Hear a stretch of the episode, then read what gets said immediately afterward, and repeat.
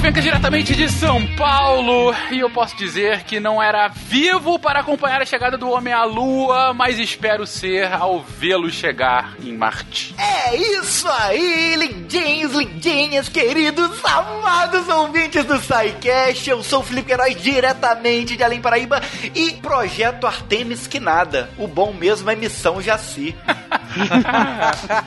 Saudade de Missão Jaci. Gosta que o diga, né, Gosta? Viverá para sempre é. nossos corações. nice. Olá, aqui é a Giovana de São Paulo e eu espero que dê pra gente gravar SciCast lá de Marte. Uou! Todos nós. Wala Wala, aqui é o Pena de São Paulo e eu digo mais, eu acho que nessa década que se inicia agora, 2020, é a década que o homem pisará em Marte. Não sei se gravaremos podcast lá ainda, acho que talvez pra outra década. Vamos lá, olha, é uma promessa, hein?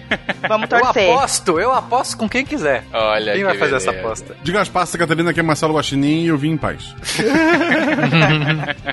Você está ouvindo o SciCast, porque a ciência tem que ser divertida. Bem-vindos a mais uma sessão de recadinhos do SciCast. Eu sou a Jujuba resfriada, mas estou aqui com muito amor e carinho pra gente falar os recadinhos. Cara, o ano tá acabando, vocês têm noção? Que esse é o último papo que a gente vai ter antes das festas aí de Natal. antes de mais nada, eu queria agradecer aos lindos do Cambly, que sempre vêm aqui, que apoiam esse projeto, que acreditam muito no potencial do SciCast e no potencial de vocês, para que vocês possam falar inglês e quem sabe aí, ó, que vocês comecem em 2020 já é, no English e não mais no Embromation. Então, galera, lembrando sempre, hoje a gente não trouxe ninguém, estamos perto das festas de Natal, mas eu queria sempre lembrar, se você ainda não conhece o Cambly, vai lá, conheça. É uma plataforma super bacana que conecta professores, alunos, é, de todos os níveis, em todos os horários, em vários países, com diversos sotaques. Cara, é muito legal. Então, se você ainda não conhece o projeto, dá uma chance para ele, usa o nosso código SciCast. Entra lá no Cambly, C-A-M-B-L-Y.com e usa o nosso código SciCast. E, cara, você vai ganhar uma aula teste aí bem bacana e eu tenho certeza que você vai curtir. Então, é, eu, eu já falei isso aqui com Fenquinhas, vários ouvintes já vieram trocar ideia com a gente nesse sentido. Cara, é muito mais legal do que você fazer uma aula padrão, vai, sei lá. Porque no Cambly você faz o seu horário. Além de você fazer o seu horário, com sotaque, com o professor, com o nível que você quer, o professor tá ali pra você, dedicado. Então, se você quiser gramática, se você quiser conversação, se você quiser IELTS, cara, tem de tudo. Tem professor que é mais engraçadão, tem professor que é mais sério, focado, tem o que você imaginar. Então, dá essa chance pro Cambly, usa o nosso código, entra lá, faz a sua linha grátis e, poxa, depois vem conversar com a gente nas redes sociais e dizer o que, que vocês acharam. Lembrando, cambly.com, usa o código SciCast. Falando em redes sociais, para vocês contarem o que, que vocês acharam aí desse, dessa aula teste, então você pode entrar em contato conosco através do arroba Portal Deviante no Twitter e no Instagram. E claro, se você quiser mandar uma coisa mais, fala que eu te escuto. Se for uma coisa mais pessoal, contato arroba scicast.com.br. Além do Cambly, desses lindos e maravilhosos, a gente tem também vocês, nossos lindos e maravilhosos patronos que fazem esse projeto ser possível a partir de um real pelo PicPay, Padrim e Patreon. Então, sério, se você quiser ajudar a ciência a se tornar divertida, mais divertida ainda, porque ela é muito incrível. E se você quiser ajudar todos os projetos aqui do Portal Deviante, a partir de um real você já pode fazer parte dessa família. Tem categorias, enfim, tem um monte de coisa lá, mas com certeza a gente agradece muito. Se você não puder ajudar financeiramente, cara, compartilha, mostra pros amigos, fala da gente por aí, isso já dá muito apoio. Sério, a gente adora o apoio de vocês, a gente adora vocês, ponto. e poxa, vamos que vamos, né? Cuidado com as festas, é, espero que, sei lá, se você gosta, tudo bem, mas se você não gosta, espero que você não encontre uma uva passa no seu arroz, uma maçã na sua maionese. Ótimas festas para todo mundo. Curtam com moderação, cuidado com o trânsito, gente, aquela coisa toda. Mas assim, no geral, divirtam-se muito. Não arranjem muitas tretas, porque isso não vale a pena. E até a semana que vem. Um beijo. Ah, não esquece, no final desse episódio tem a maravilhosa da Deb. Com aquele jeitinho todo especial que ela tem de contar pra gente quais foram os textos da semana. Porque, como o Tarek gostava de lembrar, tem textos também. Então é isso, fica até o final e aproveita pra dar umas risadas antes das suas festas de Natal. um beijo, galera. Fui! T-minus 20 seconds. Stage 2 tanks pressing for flight. Flight computer has control of the vehicle. 10, 9, 8, 7, 6,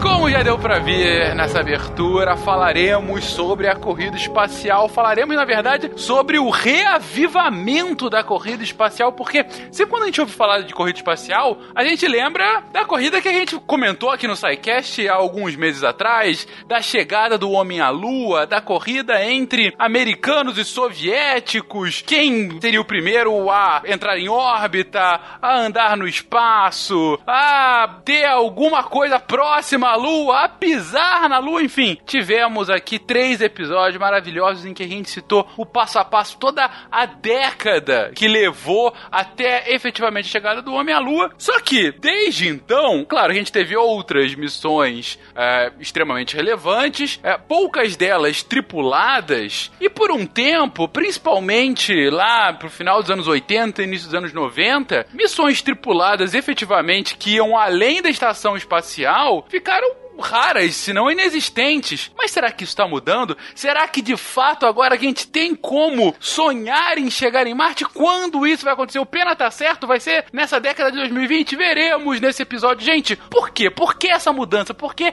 essa nova corrida espacial? Acho que primeiro é legal entender por que que, que parou. Por que que parou? É, é, a gente, todo mundo, se você for pegar a, a ficção científica dessa década de 70, de 80, era, era assim, não, a gente vai estar no em Marte amanhã já, porque esse, esse pessoal viu a conquista da Lua e parecia que era um próximo passo você continuar, né? Então, assim, é, por que parou? É porque não tinha mais sentido. É, a, a corrida foi ganha pelos americanos, o projeto soviético de conquista da Lua parou, eles pausaram, a gente já citou tudo isso. E aí, é, não tinha mais, assim, um sentido, é, um símbolo a, a ser conquistado, quer dizer, o próximo símbolo a ser conquistado estava muito mais longe, e aí, para que investir todos esses recursos? Houve muitos projetos do espaço próximo, como você falou, então, em termos de sonda, a gente foi conhecendo todo o nosso sistema solar através de sondas. Isso foi muito legal, que é pra ciência, porque aí tem um sentido, pra questão né, do conhecimento e tal. Agora, do ser humano tripulado foi só no espaço próximo. E quando eu falo espaço próximo, eu tô falando nosso quintalzinho de casa, porque é só naqui a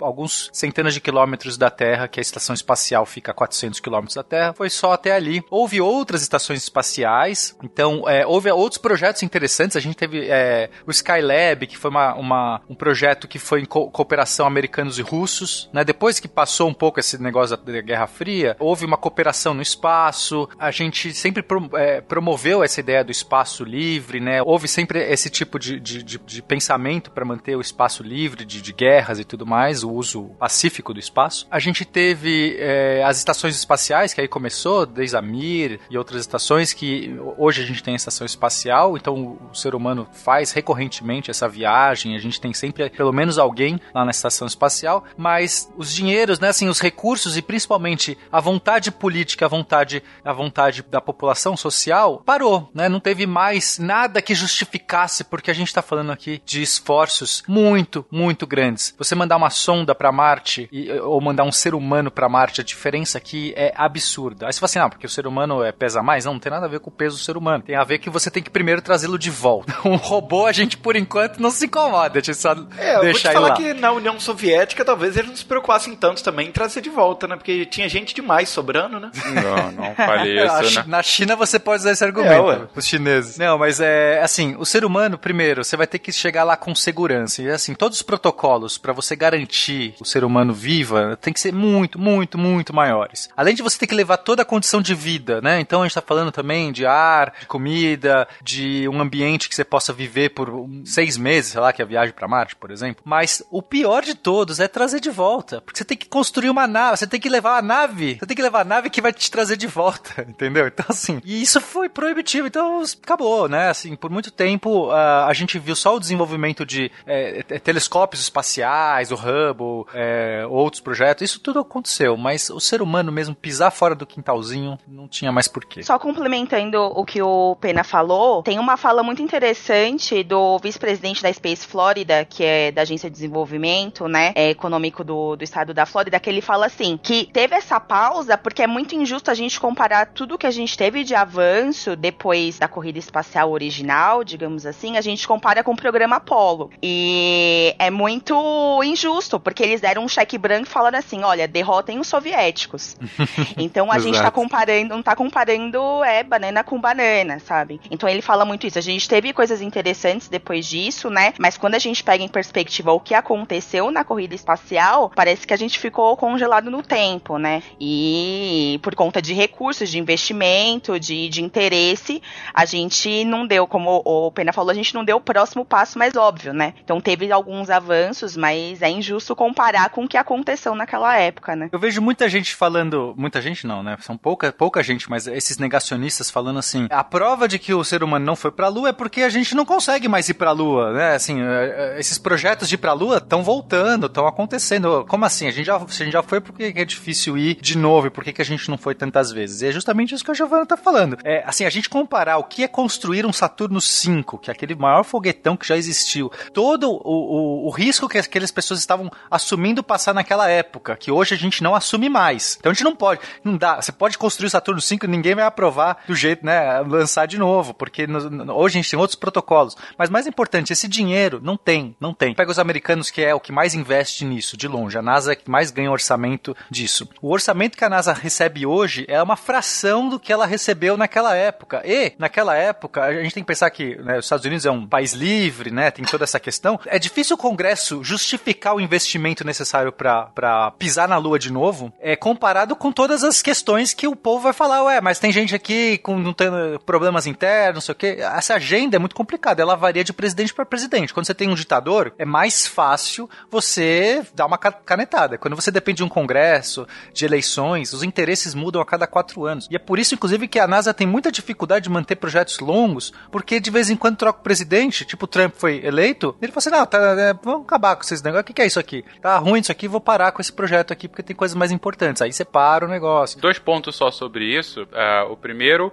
você falou, ah, hoje é uma fração do que era. Gente, pra colocar em número, o orçamento da NASA, no início da corrida espacial, né, quando a NASA foi criada, lá no final dos anos 50, começou lá com uma coisa pífia, em 1960 era mais ou menos meio por cento do orçamento total do governo. É, esse número foi crescendo ao longo da década de 60 e atingiu o pico lá em 67, mais ou menos, quando foi quase 4,5% do total do orçamento do governo americano. Gente, um vinteavos, quase, de tudo que o governo gastou naquele ano foi pra NASA. É muita, muita, muita coisa. Muita coisa. Aí começou a decrescer, decre- foi, foi decrescendo ao longo dos próximos anos. Em 69, quando chega é, a Lua efetivamente, é, o orçamento tá em 2,5% do, do total do orçamento do governo. É, vai se estabilizando nos anos 80 com 1%. E nos anos 2000, 2010, tá numa, quase numa mínima histórica. Hoje o orçamento corresponde a pouco menos do que meio por cento. Ou seja, é, é, proporcionalmente, é claro que o orçamento como um todo cresce, mas tem inflação e tudo mais, não vou entrar no mérito, mas proporcionalmente, o que a NASA hoje ganha do governo americano é menor do que ganhava no início da década de 60. Ou seja, o que ele está colocando de fato nesse tipo de programa é infinitamente menor por conta de tudo que o Pena já comentou aí. E um segundo ponto, é um disclaimer tolo, mas ainda assim que eu devo fazer. Quando o Pena fala, ah, numa ditadura é mais fácil, isso de qualquer forma é um endosso à ditadura, gente, pelo amor de Deus. É só de fato uma constatação, porque como você não tem opinião pública, porque é uma ditadura, você não tem que convencer congressistas, é claro que a canetada vai mais imediatamente. Pena defende a ditadura, tá? É isso que estamos todos ouvindo aqui. Né, não estou defendendo, é isso. Bri- Obrigado, Frank.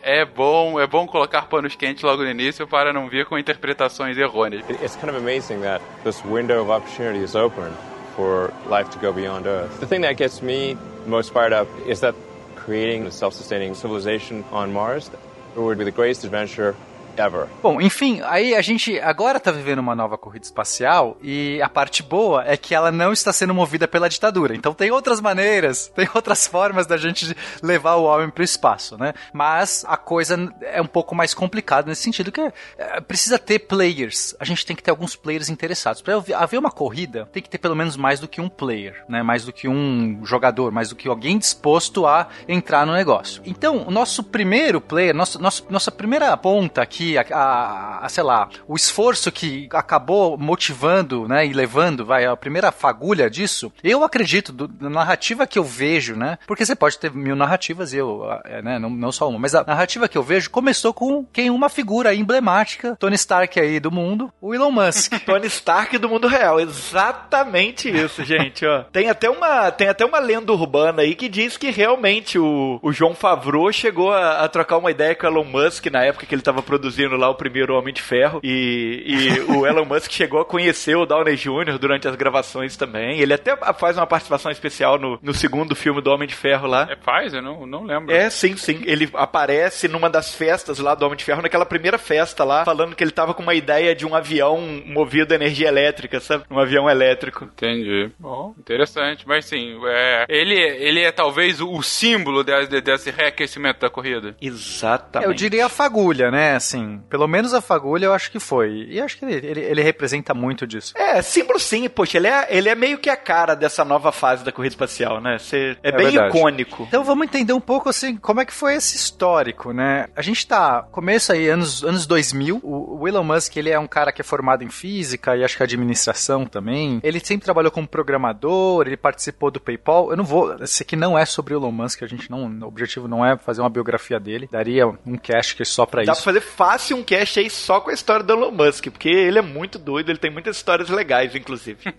Mas uh, o que é relevante pra gente é quando ele, ele lá por volta de 2000, que ele já tinha vendido o PayPal, ele, ele tava, é, ele tava com dinheiro. Aliás, antes mesmo de vender o PayPal, é, ele, ele já tava com, com dinheiro, mas ele ainda não era o, o bilionário que ele foi ser na venda do PayPal, mas ele, ele já tava, já tinha, já tava ganhando dinheiro. Ele falou assim, ele tinha um sonho. Ele sempre, é, ele queria ter vivido, vivenciado, né, a corrida espacial, a conquista da Lua. Ele olhava para aquilo, pros, pros livros, pros documentários e tal, e aqueles caras, o Neil Armstrong, todos aqueles, a NASA era tipo um herói pro Elon Musk, assim. Ele, é, e ele tinha já ideias de que a humanidade, né, para ele, é, você, o, o, movimento racional é você sair do planeta aí para não ter todos os, os, os, ovos na mesma cesta, né? Então já tinha esse pensamento de que a humanidade precisaria voltar ao espaço. É, é ele olhava com desconforto o fato de tava todo mundo de boas, ah, já fomos pra Lua, voltamos e ok. Então ele estava incomodado. Ele pensou, eu vou pegar o meu dinheiro aqui e vou dar pra NASA. tipo, ele era muito inocente. Eu vou dar pra NASA porque aí é pra, pra fazer, pra ajudar, fazer alguma coisa. E quando ele comparou o dinheiro que ele tinha e o orçamento que a NASA ganhava, ele falou assim, ok, não vai, não vai adiantar de nada. Esse dinheiro aqui, tipo, a NASA vai pegar, fazer, obrigado, vou pôr aqui no, no bolso e, né? Então ele falou assim, não, então eu tenho que fazer alguma coisa, não, né? O que a maior, a maior parte das pessoas faria é, ok, desistir do sonho. Ok, droga, tentei. Ele não, ele falou assim, então eu vou ter que fazer alguma coisa. Ele pensou num projeto chamado Mars Oasis. A ideia dele é assim: eu vou mandar um foguete para Marte e vou plantar, vou fazer um mini oásis em Marte. Vou mandar umas plantas para lá. Vou, né? Planta gosta de gás carbônico. Lá tem muito gás carbônico. Vou, né? Sei lá, pensou lá de algum jeito tosco. Vou jogar lá, fazer um, uma estufinha e isso vai, vai trazer essa fagulha. Ele não pensou, ele só queria dar fagulha. Ele, ele não queria participar disso. Nesse começo, ele só queria que a humanidade não parasse. Então ele falou assim: eu vou dar aqui uma fagulha. Alguém vai se empolgar, ver que, nossa, olha aí o primeiro ser vivo em Marte, sei lá, alguma coisa, e voltasse isso. Aí ele foi ver quanto custava essas coisas. Então ele foi na Rússia. É muito legal que ele foi parar na Rússia para tentar comprar foguete, né? Pra poder lançar Quem o... nunca? aí ele foi lá na Rússia, bateu lá nos russos e falou assim: e aí, quanto custa pra gente pra comprar um foguete de vocês pra mandar, né? E os russos olharam para aquilo, né? Quem é esse cara? Quem é esse americano doido aqui? E deram um número insano, assim, insano. E é engraçado que ele, ele volta, né? Bem. Volta frustrado, né? Totalmente totalmente frustrado. E ele vai fazendo umas contas assim, ele fala assim, cara, eu acho que eles estão me enganando. eu acho que não custa tudo isso, não. Então aí, ele, depois que ele vende o PayPal em 2000... 2002. Aí ele junta o dinheiro dele e fala assim: eu vou fazer então a minha. Eu vou construir meus foguetes. Não dá pra comprar dos russos, não dá pra dar pra NASA que não vai adiantar nada, eu vou construir e vou fazer o mesmo negócio acontecer. E todo mundo achou que ele era um maluco, né? É, Sim, né? Até a mãe dele achou que ele era maluco nessa hora. Como às vezes vai fazer uma. Você vai fazer foguetes pra mandar o homem a Marte, sendo que a NASA e todas esses outros é, agências e, e empresas gigantes que já estão no mercado, né? Que fazem foguetes, tipo, quem, né? Mas ele foi lá e tinha uma ideia muito louca e vou fazer. Quero, quero ver qual é. E ele funda a SpaceX então em A 2002. ideia é que, tipo assim, ele tinha acabado de vender o PayPal, né? Um bilhão e meio de dólares. Ele ficou ali com 160 milhões. Ele gasta mais de dois terços disso pra poder fundar a SpaceX. Então, realmente era pra ser tido como louco, né? Vou pegar todo o dinheiro que eu acabei de ganhar aqui de uma venda bilionária e vou investir tudo numa empresa de construir foguetes. Não faz o menor sentido. É, tipo, economicamente, quem é o seu cliente, né? tipo, eu faço foguetes. né? Tipo, Na cabeça dele até que tinha uma motivação meio óbvia, do tipo, não é possível, a gente evoluiu tanto em tantas outras áreas, não é possível que custe a mesma coisa ou muito próximo do que custava nos anos 70 pra fazer foguete, eu vou descobrir como que evoluiu essa área e vou tentar fazer. Então, ó, o cara tem um parafuso a menos, mas ele é corajoso, sabe? não dá pra dizer que ele não é ousado. Exato. é um investidor exato. arrojado, né? Podemos dizer. Não, quando você faz, quando você faz uma carteira nessas fintechs e tal, eles te testam pra ver qual é o seu perfil. Então você tem lá conservador, é, mediano, arrojado e nível Elon Musk. Tá? O Elon Musk é o último, assim.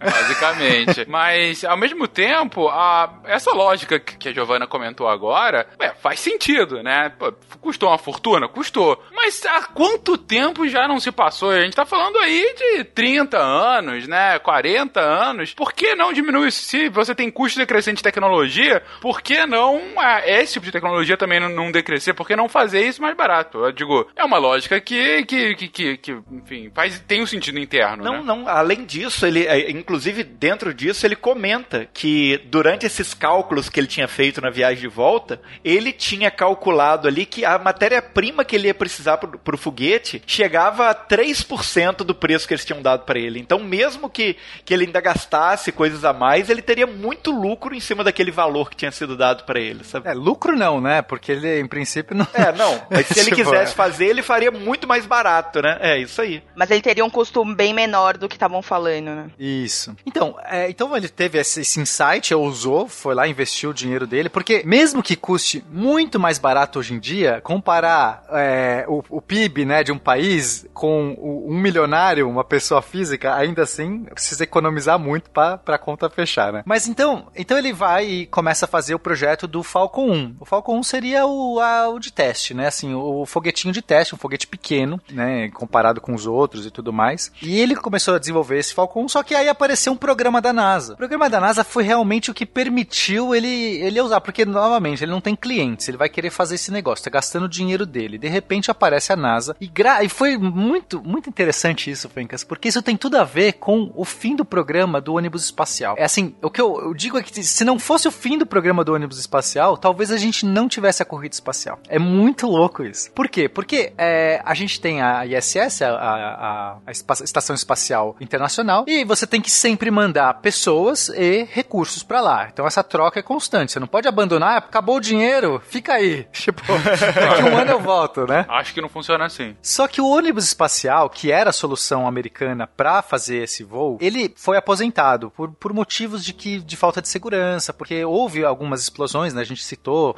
teve o caso da Columbia, teve o caso da Challenger. Eles perceberam que não era mais, não era um negócio confiável mais. Para você a, a- manutenção que você ia ter que dar naquilo, as inspeções e, e, aí você não tinha mais essa garantia. Então eles preferiram aposentar o, o projeto do ônibus espacial, que é sensacional. É um dos projetos mais legais assim que a humanidade fez. Tipo, é um negócio realmente sensacional. Mas, enfim, não- a era passou e nesse novo contexto ele, ele era mais perigoso. Eles começaram a contratar a Soyuz, que é a nave da, da, eh, dos russos, que é muito menor e muito mais restrita, pequena, né, limitada do que, do que a- o ônibus espacial, só que é mais confiável. A Soyuz é uma daquelas coisas que, sabe aquela Kombi que não quebra, né?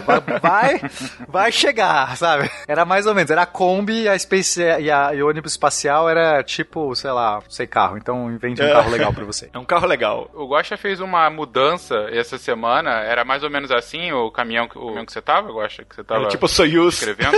Era tipo a Soyuz? Era. Basicamente a mesma coisa. ok. Bom que você está vivo, cara. Não, mas na Soyuz ninguém morre, é aí que tá, entendeu? Ninguém morre, não, perdão. Pelo É, você contrário. não Então morre. vamos lá. É, só que o- o- a questão é, eles não querem ficar na dependência dos russos, né? Tem essa coisa do orgulho americano. Também custo, você paga, né? Você tem que pagar o preço que é, porque só tem um que manda. Se você aposentou o seu programa, você vai pagar o preço que o cara quiser, quiser cobrar de você. Se chama monopólio. Exato. Então houve a iniciativa da NASA, falou assim, a gente tem que promover o desenvolvimento de um foguete para isso. Então eu vou pedir ajuda das empresas privadas. E aí lançaram o projeto COTS, C-O-T-S, Commercial Orbital Transportation Service. A ideia era fazer uma licitação, uma concorrência com algumas empresas que é, fizessem prova de órbita. Se eles conseguissem fazer um foguete, provasse a órbita, então eles é, dariam primeiro esse valor para desenvolvimento. E se conseguisse uh, provar a órbita, aí eles teriam já é, agendado com eles um contrato de algumas entregas para a estação espacial. Provado a órbita seria conseguir fazer com que ele entre em órbita. É, mandar um foguete de teste que entre em órbita, provou, Ok. né? Aí eles falam assim, aí já tá com um contrato, se fizer isso, vai ganhar lá um valor. Quanto que é, Felipe, o valor? Era 278 milhões nessa primeira, nessa primeiro teste, né? Se ele conseguisse cumprir esse primeiro teste, ele ganharia 278 milhões. E aí, fechando o contrato para as viagens, eles fechariam, em princípio, 12 missões que dariam um valor inicial aí, uma bagatelazinha de 1 bilhão e 600 milhões de dólares. Aí dá pra bancar uma empresa, né? Se não fosse de foguete, dava, né? Que a questão é que é uma É, fosse de foguete. é- esse é o ponto, né? Assim, pra mim é dinheiro para cacete, mas também é um dinheiro que se gasta bastante, né? Então, assim, é, imagino que sim, mas não sou um grande conhecedor para dizer que sim ou que não. Mas o que eu queria comentar pra vocês, então, o contrato é, ele tem um projeto, se o projeto dele, que ele banca do próprio bolso funcionar, ele consegue mais dinheiro pra continuar pesquisando, é basicamente isso. Isso. No- ne- nesse primeiro. É, esse primeiro projeto, esse primeiro programa de 2006 é isso. Depois eles fazem alguns outros que investem em quem leva um, um projeto no papel para que eles criem. Mas esse primeiro, para ele receber o dinheiro, ele tinha que primeiro conseguir já botar do próprio bolso a nave para voar, entendeu? It- It's kind of amazing that this window of opportunity is open for life to go beyond Earth. The thing that gets me most fired up is that creating a self-sustaining civilization on Mars would be the greatest adventure ever. Então a SpaceX fala, é, vamos nessa, a gente vai fazer. E eles desenvolveram tudo, criaram as instalações, né? Então foi, imagina, é, desde 2002 até 2006, isso são quatro anos de investimento, desenvolvimento, e aí entra nesse projeto, e aí eles vão fazer os, os- os testes. Então eles desenvolveram esse Falcon 1, que seria esse foguete para fazer órbita, só que lançam primeiro, explode. Normal, foguete explode, né? Tipo, você está desenvolvendo o foguete, ele explode. Lançaram o segundo, explodiu também. Não, mas agora o terceiro a gente aprendeu, porque eles estão aprendendo. Você não tem muito como aprender se não fazer, né? Não é uma coisa. Três é o número da sorte. Então, o 3 vai dar sorte. Lançou o terceiro, explodiu. E aí o Elon Musk fez as contas e falou assim: eu só tenho dinheiro pro quarto. Ele não, ele estava quebrado. Ele realmente colocou todo o dinheiro, porque inicialmente ele, ele começou com dois terços da fortuna dele, só que depois ele foi pondo dinheiro. Ele foi pondo, foi pondo, foi pondo. Era a aposta dele, era o all-in. Ele tinha que dar all-in. Só tinha mais um. Só, tipo, só podia lançar a quarta vez. Se falhasse, a SpaceX fechava as portas e, e pronto. E, e aí eles conseguem fazer órbita. Então esse é um voo assim muito emblemático, simbólico. Era a última chance, ele foi lá e tirou 20 lá que ele precisava, sei lá quanto que tirou pra o, o foguete chegar em órbita. E ganhou instantaneamente 278 milhões no- de, de dólares. Mas aí ele tinha um contrato, né? Então ele ganhou esse dinheiro e aí ele agora tinha um contrato, ele tinha por onde tocar a empresa dele por alguns anos, porque ele tinha um contratante, ele tinha um cliente efetivamente. Perfeito. Ou seja, se isso der errado, a, a gente não estaria gravando esse cast, basicamente isso. Exatamente. É, a história seria completamente diferente, eu imagino. E aí, só que aí o que acontece? Assim que ele, ele consegue fazer isso, ele já ele fala assim: "Eu- a gente tem que baratear o, espaço. Não tem como, né? É, ele não tem como viver disso. Ele percebeu na realidade que o sonho lá de, sei lá, moleque dele, e depois de, de formado e tal, não era tão simples assim. Ele, né, o dinheiro, dinheiro vai acabando. Fazer um projeto para mandar alguém para Marte. É, ele viu quanto que ele gastou, né? Pra poder mandar esses quatro foguetes aí pro ar, né? Dinheiro tem esse péssimo problema que ele acaba, né? É um negócio assim que é, é uma lei. É, porque mandar um foguete pra Marte não é o custo só do foguete, que é o que ele tinha perguntado pros, pros russos, né? Quanto custou o foguete? Porque você tem que ter o lançamento, a base de lançamento, a comunicação, toda uma instalação, uma pesquisa, não sei o que por trás. É, isso é muito mais, às vezes, do que o preço do foguete. Aí ele percebeu que o negócio era realmente. Ele, então ele trouxe a ideia. Ele falou assim: a gente tem que baratear o custo do espaço. E como é que a gente pode fazer isso? Então ele né, faz uma parábola que eu acho muito legal, que ele diz assim, cara, o problema do, do espaço é que toda vez que a gente manda um avião, né, seria mais ou menos se a gente mandasse o avião para um lugar e o avião que é, é, se perde. No, quando chega, ele quebra. Você tem que construir um avião para cada, pra cada viagem que você for fazer de avião, você tem que construir um avião novo. Isso é o foguete, isso é a realidade dos Até hoje ainda é meio assim, a gente tá mudando isso agora. Então, óbvio que isso é caríssimo, né? Quanto custaria uma passagem de avião se você tivesse que destruir o Cada avião a vez, cada cada, viagem que você faz, você destrói o avião. Pouco eficiente, sem dúvida alguma. Então ele pensou, a gente tem que se reaproveitar. Então eu vou fazer foguetes que inicialmente ele pensou o projeto do Falcon 9, que seria o próximo foguete dele. Vou fazer um foguete que pouse, que o primeiro estágio dele, não o foguete inteiro, né? ele, ele se desacopla em dois, tem dois estágios. O primeiro estágio, que tem nove motores, que é caríssimo o primeiro estágio, né? São, o motor é a coisa talvez mais cara do foguete, tem nove motores no primeiro estágio, o segundo estágio só tem um. Então ele queria pousar o primeiro estágio. Acho que cabe fazer um parênteses aqui, Peninha, só pra falar que a gente tá falando que esse foi o grande diferencial dele, essa questão da reutilização. Não é que não houvesse isso antes, né? Você até citou a questão do- dos ônibus espaciais, eles já eram por si só é, modelos ali de tentar reaproveitar, que era o que eles tinham na época, né? É, quando, quando o ônibus espacial voltava, né, os boosters dele caíam no mar, eram com paraquedas que eles caíam, e aí eles iam lá, pegavam e, e retratavam aquilo ali para poder utilizar. Recalchutavam, é a palavra. Exatamente. o problema é que isso é um processo que era tão caro que acabava que eles não conseguiam economizar tanto. É, tinha o desgaste do material, a questão de, poxa, caiu na água do mar, aquela coisa toda. Imagina você jogar um carro no mar, Fencas, e falar: agora a gente vai pegar do mar e vamos só dar um trato aqui e ele vai funcionar igual. Não é tão simples. Só que isso é um foguete que trabalha em condições que um carro nunca funcionou, né? O motor do foguete chega a pressões e temperaturas insanas. Então, assim, se ele tomou essa aguada do mar, pra você garantir que ele vai estar bom de novo, é um negócio complicado. Claro que é, esses boosters, esses boosters do, do foguete, do ônibus espacial, eles, eles eram de combustível sólido. Então é um pouco diferente o motor, mas ainda assim é um motor e, e demanda um processo muito complicado para reabilitar. Ainda tinha o problema também das, das placas de cerâmica, né? Que pra, pra reentrada, pra proteção né, do booster durante a reentrada, o dorso dele era coberto de blocos de cerâmica individuais, né? Bloquinho por bloquinho. Então, quando eles recolhiam o ônibus para poder preparar ele para a próxima viagem, eles tinham que conferir bloquinho por bloquinho para ver se estava tudo direitinho com cada um deles no dorso todo, nas asas, né? E, e não podia ter falha nenhuma, né? Porque aquilo ia ter que reentrar depois na próxima viagem que o ônibus Claro. fizesse. Senão, explode, né? A diferença do, do carro é porque ele não explode, né? É, outro problema do, do ônibus é o usuário, né? Porque ele risca os bancos, ele quebra tudo.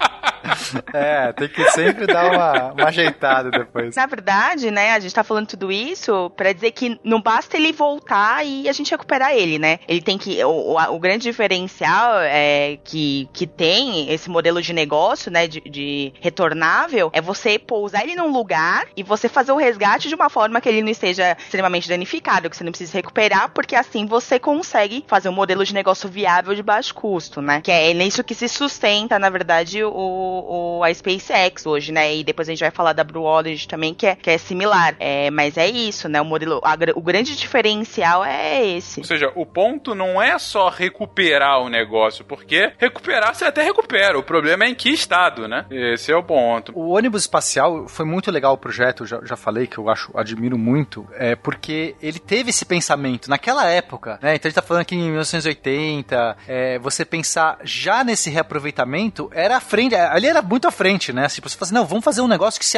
reaproveita praticamente tudo. Então eles pensaram certo, mas a execução foi falha. Então caía no mar e, e- e- os buses caíram no mar e aí perceberam que cair no mar era ruim. Além de você ter que gastar muito pra resgatar, pegar lá no mar mesmo, você imagina que você tem que levar um navio, um guindaste, isso é custo. Mas recachutar tudo e aí eles perceberam que a, ideia da cerâmica lá não dava certo. O custo era muito similar de você ter que eh, inspecionar toda a cerâmica e recuperar recuperar o que precisava do que você fazer de no um novo, porque aí você não tinha esse custo inteiro. Então a execução foi ruim. Só que a SpaceX tinha uma coisa diferente. O Elon Musk, ele poderia usar paraquedas. É assim, você poderia usar alguma base de paraquedas para pousar num lugar seguro e recuperar, sem danos ou com pouco dano. Só que ele percebeu que essa solução também, ela era uma solução muito limitada. Você só poderia funcionar isso onde? Na Terra. Só poderia funcionar isso e ele já estava com a ideia de, de pensar numa solução que pro sistema solar, para ele poder visitar outros planetas. Porque não você fazer um sistema todo legal que, que recupera na Terra com paraquedas, você vai para Marte não tem atmosfera. Vai, vai fazer como? Você vai para a Lua não tem atmosfera. Então ele falou assim: não, eu preciso desenvolver um sistema, criar um know-how, criar uma. Eu preciso realmente fazer as naves pousarem. Porque pousar é o jeito certo de você recuperar alguma coisa. Não é recuperar, é você pousar. Você chegou, você pousa. Tá aqui, bonitinho, tá tudo certo. Quer voar de novo? Tá pronto para voar. Quer dizer, não necessariamente tá pronto. Mas você com muito pouca manutenção, às vezes nenhuma manutenção, você pode deixar aquela nave disponível para voo. É isso que é o ideal, né? Então ele falou assim: eu tenho que começar uma coisa do zero. Eu vou começar uma coisa do zero já pensando é, num cenário é, limitado? Não. Novamente, ele foi ousado. Eu vou fazer uma solução que vai funcionar, que vai alavancar isso para o que eu quero no futuro, que é uma nave que pouse perfeitamente. E nessa hora, todos falaram: você é maluco. Como é que você vai pousar isso? Sério, sério. Você pega os comentários das pessoas rindo, né? Porque ele já era essa figura estranha desde que vendeu PayPal e tudo mais. Depois aí quis fazer uma agência espacial, deu sorte. Olha, o cara deu uma sorte aqui, conseguiu e agora quer pousar foguete. Era motivo de piada, né? E por muito tempo foi assim. Mas aí ele começou a lançar os, os, os Falcon 9 dele, né? Que era, era, esse foguete bem maior do que o Falcon 1. Tem até aqui uma fotinho, quem quiser clicar aí na, no, no post vai ver a diferença. O Falcon 1 tinha 20 metros de altura, o Falcon 9, 70 metros é. de altura. tipo, diferença considerável. Eu acho que é um pouquinho diferente, exatamente. Era, uma, era um brinquedo. O Falcon era um brinquedo, o Falcon 9 era um foguete de verdade. Pousar, e ele tinha que pousar o primeiro estágio, Fencas, que eram 40 metros. É um canudinho de 40 metros de comprimento. Só que é, a, a, a largura dele é de 3,7. Então, imagina um negócio que é um canudo mesmo. Um negócio muito. É, qual a estabilidade que tem um canudo? Tenta, tenta pegar um canudo na sua mão, assim, e jogar na mesa, caindo, pertinho, assim, tenta, tenta, só, só de, de zoeira. Vê qual que é a dificuldade de engenharia você tentar fazer um canudo caindo. Só que ele tá reentrando em temperaturas absurdas para vencer a atmosfera, ele tem que manobrar aquilo, ele tem que ter um controle para pousar no lugar certo. A altura de mais de 100 quilômetros, né? Porque. É, que ele vem lá do espaço, né? Acima da linha Karman. Ele tem que manobrar aquilo gastando o mínimo de combustível, porque se ele gastar muito para voltar, inviabiliza a ida. Né? Porque ele é, perdeu combustível para levar, ele vai ter que ter um tanque para voltar. É um desafio de engenharia absurdo, Fencas. E era uma pessoa que nunca tinha feito foguetes antes. Não é que era o histórico de uma United Launch Alliance, de uma Lockheed Martin, de uma Boeing. Não, não é uma empresa zero. Experiência de voo. Você já fez algum avião? Nunca. Você já fez algum foguete? Não, fiz esse aqui, o brinquedinho aqui, ó. Foi. O terceiro, os três explodiram, um, um fez órbita. Tipo, essa é a experiência do cara. Ele, ele começou a fazer o, o Falcon 9. Então você pensa, você realmente fala assim, você tem que ser muito louco pra, né, pra bancar. Então esses testes começaram a acontecer. Ele foi lançando primeiro os Falcon 9 sem reaproveitar mesmo, que ele tinha que fazer o acordo com a NASA, né? E ele começou a ter outros contratantes para lançar satélite, que esse é o negócio que dá dinheiro, né? Lançar satélite. Aí ele começou a fazer os primeiros testes em 2013 do pouso. Todos pousavam errado e todo mundo tirava sarro. Você pega os vídeos do, do negócio pousando, tem uns que cai direto, tem uns que vão manobrar, só que vão inclinando, tem uns que explodem. É muito divertido. Até 2016, ele foi, foi esse período de testes. E aí, o primeiro, ó, em 21 de dezembro de 2015, finalzinho de 2015, o primeiro booster pousou. A história do, da humanidade, primeiro foguete que propulsionou alguma coisa em órbita, pousou de pé e foi maravilhoso. Tipo, é realmente é um negócio encantador. Você vê o negócio pousando, você fala inacreditável. Ele ficou. E depois, alguns meses depois, é, o voo 23, né, que é 8 de abril de 2016, primeiro pousou na balsa. Então olha que, olha que coisa louca. A gente tem aí uns, uns dois anos e meio dele falhando nessas tentativas. São 20 voos, Fencas, 20 lançamentos. Não todos ele tentou, mas pelo menos uns 12 desses aí ele tentou. E aí ele só foi conseguir lá em 2000 e final de 2015. E logo depois ele já consegue no, na, na balsa, né? Então, só para o público entender, ele pode voltar e pousar na Terra se, se a, o tipo de órbita que ele está lançando é, não, não precisar de tanta energia. Ou, enfim, tem alguns perfis de órbita, tal. Mas se você puder, é, não precisar de tanta energia para lançar uma órbita mais baixa e tal, você pode fazer o booster voltar e pousar na Terra. Ele consegue manobrar. Agora, se ele tiver que ir muito mais na horizontal, não dá para ele voltar, porque ele gastaria muita energia para voltar. Então ele tem que continuar trajetória, ele vai cair onde? No Oceano Atlântico, né? Pensando que está lançando da Flórida ali, ele vai cair no Oceano Atlântico. Então você tem que ter uma balsa. Então ele criou a balsa e aí ele pousou perfeitamente. E o desafio, imagino, da balsa é porque ela não tem a mesma estabilidade do que a Terra, é isso? É, não é nenhum, ele não tem um GPS fixo. Começa aí, a balsa tá meio que indo, né? E ela de fato, ela não tem estabilidade. É, o foguete tem que fazer é, muito mais correções, né? Não é um ponto certo, correto. É, então, imagina desafios de navegação, engenharia de navegação, de posicionamento, é, é, de atitude que a gente chama que é quando você inclina, mantém um objeto, a inclinação de objeto em órbita, a gente chama de atitude. Você tem que ter um erro tão pequeno de inclinação para que esse foguete fique. Agora, o mais difícil de todos, Fencas, é o que a gente chama de suicide burn. Queima suicida. O que é a queima suicida? É assim. Nome muito bom, não sei o que, que é. Suicide Squad, né? Tipo, Suicide Burn. Suicide Burn parece nome de filme de ação dos anos 90. Exatamente. Então imagina o seguinte, Fencas. Você tem vários jeitos de você eh, querer pousar um foguete com retrofoguetes, né? Pousar eh, jogando coisas pra baixo para que ele pouse. Você pode parar o seu foguete, sei lá, a uns 10 metros de altura. Digamos que você vai, você tá descendo ele, aí você acende os motores, ele tá vindo desesperadamente, você vai freando, freando, freando, freando, freando. Quando ele chega perto da Terra, você freia completamente ele, ele fica suspenso como um hovercraft, e aí você vai diminuindo aos pouquinhos, aos pouquinhos, até ele tocar no, no, no chão. É mais ou menos como a Blue Origin faz hoje em dia. Quando você vê os foguetes da Blue Origin voltando, eles fazem mais ou menos isso. Eles vão voltando, eles param antes de chegar no solo, estabilizam, flutuam e vão descendinho e pousam. Descendinho. Só que você gastou muito combustível nesse trem, porque você teve que parar totalmente, estabilizar e ir devagarzinho. Um jeito mais esperto é você parar no zero. Você vai parar totalmente o seu movimento de descida quando você bater no chão. Você tá entendendo a ideia? Então você tem que disparar os foguetes no último segundo. Porque se você disparou antes, você vai acabar chegando antes do chão, vai flutuar, e aí se se ferrou, porque aí você vai gastar muito combustível, vai ter que fazer aquela descendinho devagarzinho e ajustar. Se você parou um pouquinho depois, é o pior, porque você morreu. Sim. Não dá tempo. Você teve que disparar os seus foguetes ao meio que ao máximo para que ele chegasse no zero no momento certo. Por isso que a gente chama de queima suicida. Se você passou desse ponto, você não tem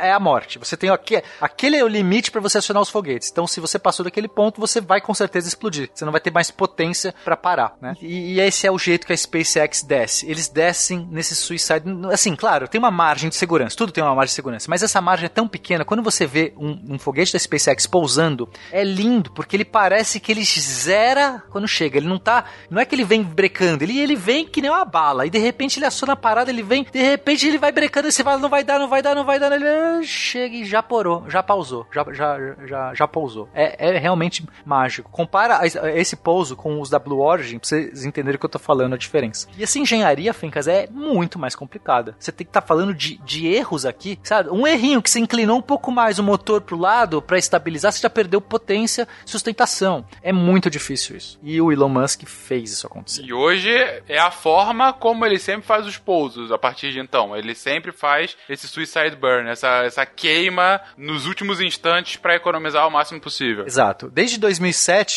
ele 2007 não, 2017, ele vem pousando recorrentemente sem falhas. Teve uma falha de um que, que deu um problema, acho que teve um, um que falhou nesse meio do caminho, na volta, né? Mas a missão foi um sucesso, falhou a volta, né? Mas, mas digo, ele realmente construiu a, a- ele conseguiu ter esse know-how, né? Ele desvendou a parada e, e agora já é sólido esse conhecimento. Ele consegue desempenhar sempre. It- It's kind of amazing that this window of opportunity is open for life to go beyond Earth. The thing that gets me most fired up is that creating a self sustaining civilization on Mars would be the greatest adventure ever.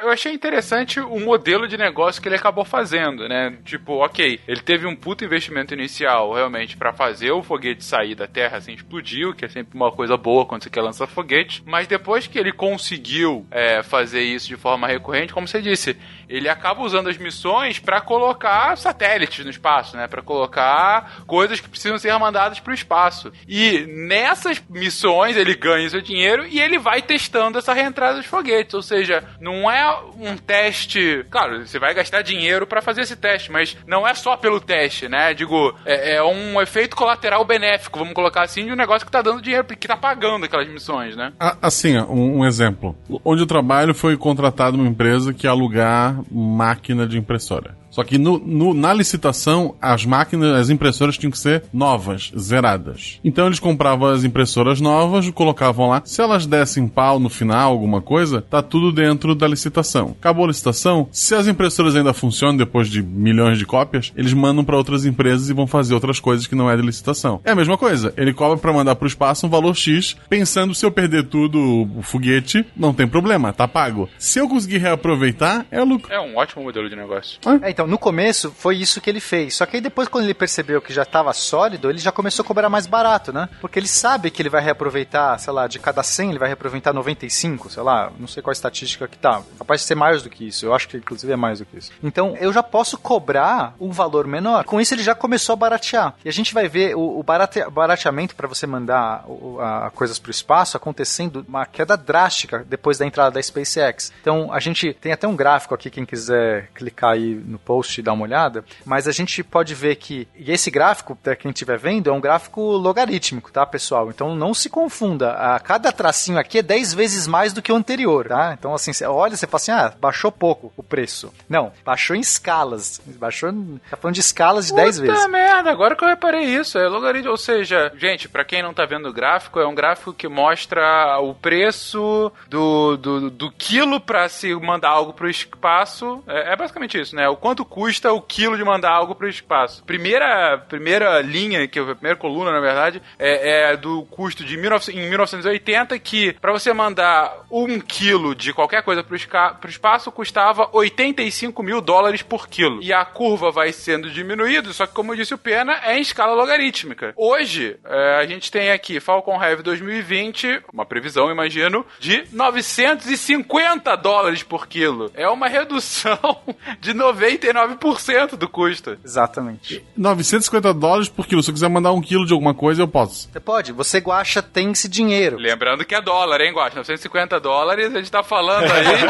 Não, não, eu tô, tô, tô só supondo. Não, mas por muito tempo era uma coisa proibitiva. Você falar, qualquer pessoa, você ter uma empresa de satélite e tal. Os satélites estão ficando cada vez mais baratos, Fencas, e isso muito vem por conta desse, desse pensamento de reaproveitar. Então, mesmo antes disso, que já estava bem mais barato, a gente estava falando de 5, mil- 6 mil, 6 mil dólares, mais ou menos, 2016. 6 mil dólares, aproximadamente, 6 mil, 5.500, para você mandar por quilo num foguete tradicional, que é totalmente desperdiçado, tipo o Atlas 5. O Falcon 9 baixou isso para 1.900, 2 mil dólares. Isso a gente tá falando num ano. Então, assim, em um ano você baixou para menos da metade. Menos da metade o lançamento. É, só que o Falcon, esse Falcon 9 já tá sendo melhorado e aí a gente tá, tá com versões cada vez melhores, né? Quanto pesa o Tarek? Só pra eu fazer uma. É um bom investimento. É, é pra isso que você paga seu patronato. É. Então, Fencas, nesse momento, o pessoal, a opinião pública muda. Fala assim, ok, esse cara era maluco, mas ele fez. Tá ali, tá pousando, o negócio tá ficando barato. Os lançamentos agora, porque você vai aproveitar aqueles novos motores e tudo mais, mesmo que no começo ele sabe que ele vai ter que passar por uma inspeção maior, né? Porque, obviamente, ele tá testando a tecnologia. Mas no momento, espera alguns anos para aquelas tecnologias se estabilizar, estabilizar, você criar protocolos, saber exatamente a durabilidade, que é o que ele está chegando hoje. A maturidade do Falcon 9 chegou agora. Só que o Elon Musk falou assim: não, já que eu fiz do Falcon 9, eu vou fazer o Falcon Heavy. Por que não? O que, que seria o Falcon Heavy? Cara, o Falcon 9 é um, um foguete que ele tem um uso que é mediano, né? Assim, ele, ele tem uma faixa de operação, ele consegue pôr até que é 23 toneladas em órbita baixa. O Falcon, só que tem algumas categorias de lançamento, você precisa de mais do que isso, né? Você vai mandar um satélite muito grande, ou você quer é, um projeto muito grande, né? Que você precisa usar mais espaço, às vezes é uma questão de espaço e não peso. Então, as categorias que a gente chama de heavy, foguetes heavy. E aí ele falou, eu vou fazer o heavy também. E isso começou muito atrás, lá quando ele começou a ter a ideia do Falcon 9, ele já pensava no Falcon Heavy, porque ele falou assim, é só juntar três, você junta três Falcon 9, prende eles com elástico assim, e aí quando subir... Parece seguro. Não, mas é, vai, brincadeiras à parte, você junta três núcleos de Falcon 9 juntos, e aí eles se separam no espaço, os primeiros caem, depois o terceiro fica, que a gente chama de núcleo central, e aí mais pra frente sai o núcleo central, um foguete de três estágios. É, assim, já fiz a tecnologia pra um, é só fazer agora pra juntar. Só que isso foi muito mais complicado, e, com- e conforme os anos foram passando, ele- o projeto, que era pra ser simples, ficou muito complicado. Ele- essa junção não era tão trivial, tem instabilidades de órbita, você tem questões de pressão, de aerodinâmica, você tem questões de como soltar isso de uma maneira segura. Tem um monte de questões, né? Uh, todos os programas que ele desenvolveu, ele tinha que reavaliar, porque agora com uma outra carga, uma outra órbita, muda isso tudo, a, a, o arrasto, a reentrada.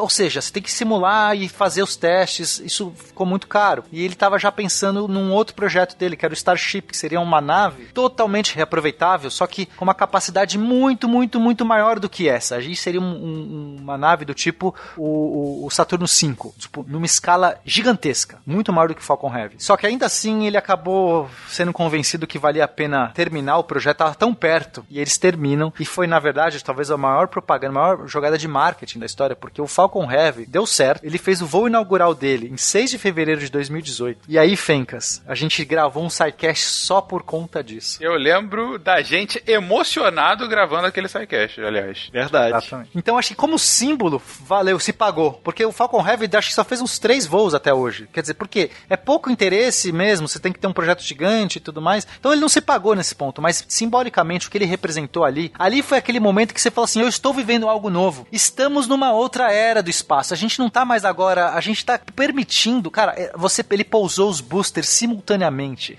e depois você viu o carro indo para Marte, né? Assim, sai a Terra de fundo. Não teve como ninguém que viu aquilo não se emocionar. Eu lembro até hoje do início daquela gravação. Eu, se eu não me engano, a minha entrada foi: "Gente, eu tô muito animado, não sei por que, me expliquem", sabe? Mas eu só sabia que eu tava realmente emocionado de ver um carro no espaço, porque aquilo era um negócio assim, tosco, não é que a gente não pudesse antes colocar coisas no espaço, mas foi tão bonito e ainda teve a questão dos foguetes, né? Eu acho que um dos dois se espatifou, mas um conseguiu de fato voltar ileso, né? O terceiro não pousou na balsa, ele, ele teve um probleminha, mas os dois pousaram simultaneamente, parecia uma coisa, uma simulação. Isso! Você não é possível que Exatamente. eles pousaram igual, parecia que era, era zoeira, era tipo CGI, sei lá. Então foi, foi tudo muito bem, bem planejado, foi, como você colocou, Pena, foi uma jogada de marketing maravilhosa, teve uma, uma repercussão midiática. Eu lembro que uma das coisas que a gente falou naquele episódio, que dentre muitas coisas interessantes, é que naquela noite, aquela era a notícia. Era a notícia no mundo todo. É, a gente sabia que no dia seguinte seria o topo de página dos principais jornais do mundo. Um avanço científico, sabe? Então, assim, era um negócio muito legal pra ciência como um todo. Ainda que não seja realmente, pô, tem tanto progresso científico mais relevante, mais importante, mais impactante, mas do ponto de vista midiático, é, cara, não tenho dúvida que naquela noite de fevereiro de 18, você teve crianças que decidiram que queriam ser astronautas ou queriam lançar os seus foguetes. Então, assim, tem um, um simbolismo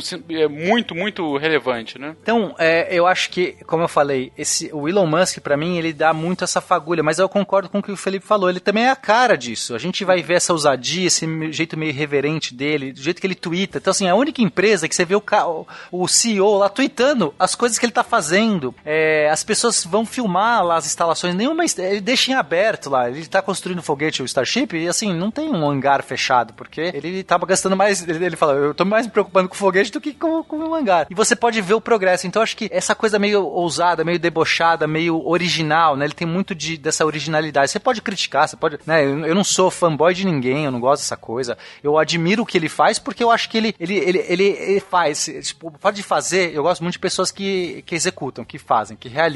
Então, eu realmente admiro o que ele faz. Eu acho que tem muito da cara dele. Mas eu não, não acho que ele é melhor do que ninguém. Ele pode ter várias, várias questões aí que eu não vou nem entrar ao mérito. Mas, mas se algo que ele realmente está tá conseguindo é mobilizar, é, é, é, dar essa largada, essa, essa corrida espacial, essa nova corrida espacial, eu não consigo entender ela existindo sem a figura do Elon Musk da SpaceX. Não, e, e assim, fica especialmente importante quando a gente lembra que a gente comentou no começo do cast, que a gente não tinha conquistas assim em termos de marketing de mídia é, desde a última corrida espacial, né? A gente teve um hiato aí, então deixa as coisas muito mais significativas no, no imaginário popular. E isso ter a cara dele, né? Você tem outros players, enfim, que a gente vai comentar, mas tem a assinatura dele, né? Então isso é muito significativo, tanto assim, pra gente analisar o contexto, quanto pro própria imagem dele, o marketing dele e das empresas dele, né? Então é, é uma coisa fora do comum, realmente.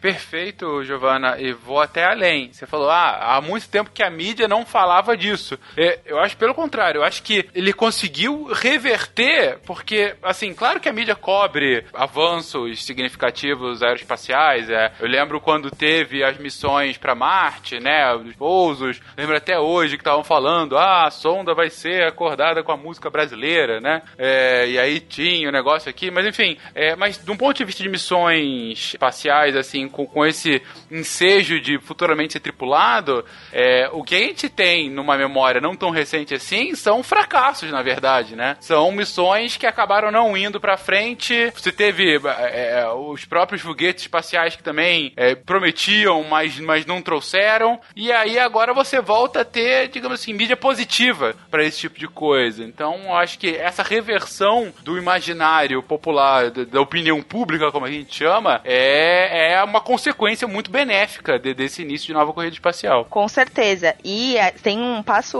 além, né? Você tem uma, uma pessoa, né? Você consegue colocar uma cara naquilo, né? O cara tá no Twitter, ele tem rede social, ele, ele ah, deixa tudo aberto. Então é uma coisa que não é tão distante da realidade, né? Você vê que existe uma pessoa que idealizou aquilo e conseguiu. Parece que tudo fica mais possível, né? Então é, é realmente muito, muito impressionante nesse sentido. Exatamente, não é mais o, os cientistas da NASA, né?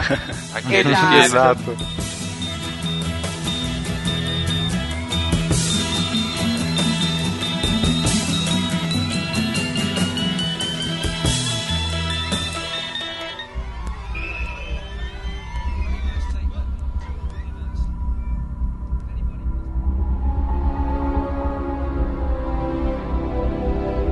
Bom, mas a gente tá falando aqui de uma corrida espacial. Uma corrida só é corrida quando você tem adversário. Senão é no máximo uma, um pequeno esporte, é uma, um jogging. A gente tá falando aqui de corrida, de competição. E quem são esses outros players? Quem são esses competidores além do Musk? Então, é, a gente deu uma avançada grande na história aí, porque já fomos falando, inclusive, do lançamento Falcon Heavy. Então a gente falou de coisas que aconteceram ano passado, né, em 2018. Mas antes disso, conforme a gente comentou que com o, com o primeiro contrato que ele consegue fechar lá, que ele começa a ganhar dinheiro com o negócio e mostrar que, que dava para talvez fazer dinheiro sim com, com essa questão espacial, tem gente que começa a ter a visão de negócio de olhar para isso e falar assim: não, peraí, que talvez dê para ganhar dinheiro também. E aí entra na, na competição um dos caras que, que eu acho mais incríveis dessa história também, que fiquei embasbacado ao, ao estudar a história dele para poder preparar essa pauta, que é o Sir Richard Richard Branson, né? Que é o fundador da Virgin Group. O Richard Branson, ele é um Sir inglês, né? Ele é um Lord inglês, condecorado pela rainha. E ele, tipo assim, ele é um, um empresário, ele tem esse grupo dele, esse Virgin Group, ele controla mais de 400 empresas, tem de tudo, sabe? É, tem rede de hotéis, tem empresa de aviação, não sei o que. O cara, ele é, ele é o, o dono e o fundador de uma gravadora, a Virgin Records, que foi a gravadora que lançou o Sex Pistols na década de 60 60. Eles foram a gravadora dos Rolling Stones. Ele é o dono também da Virgin Interactive, que fazia jogos de videogame na década de,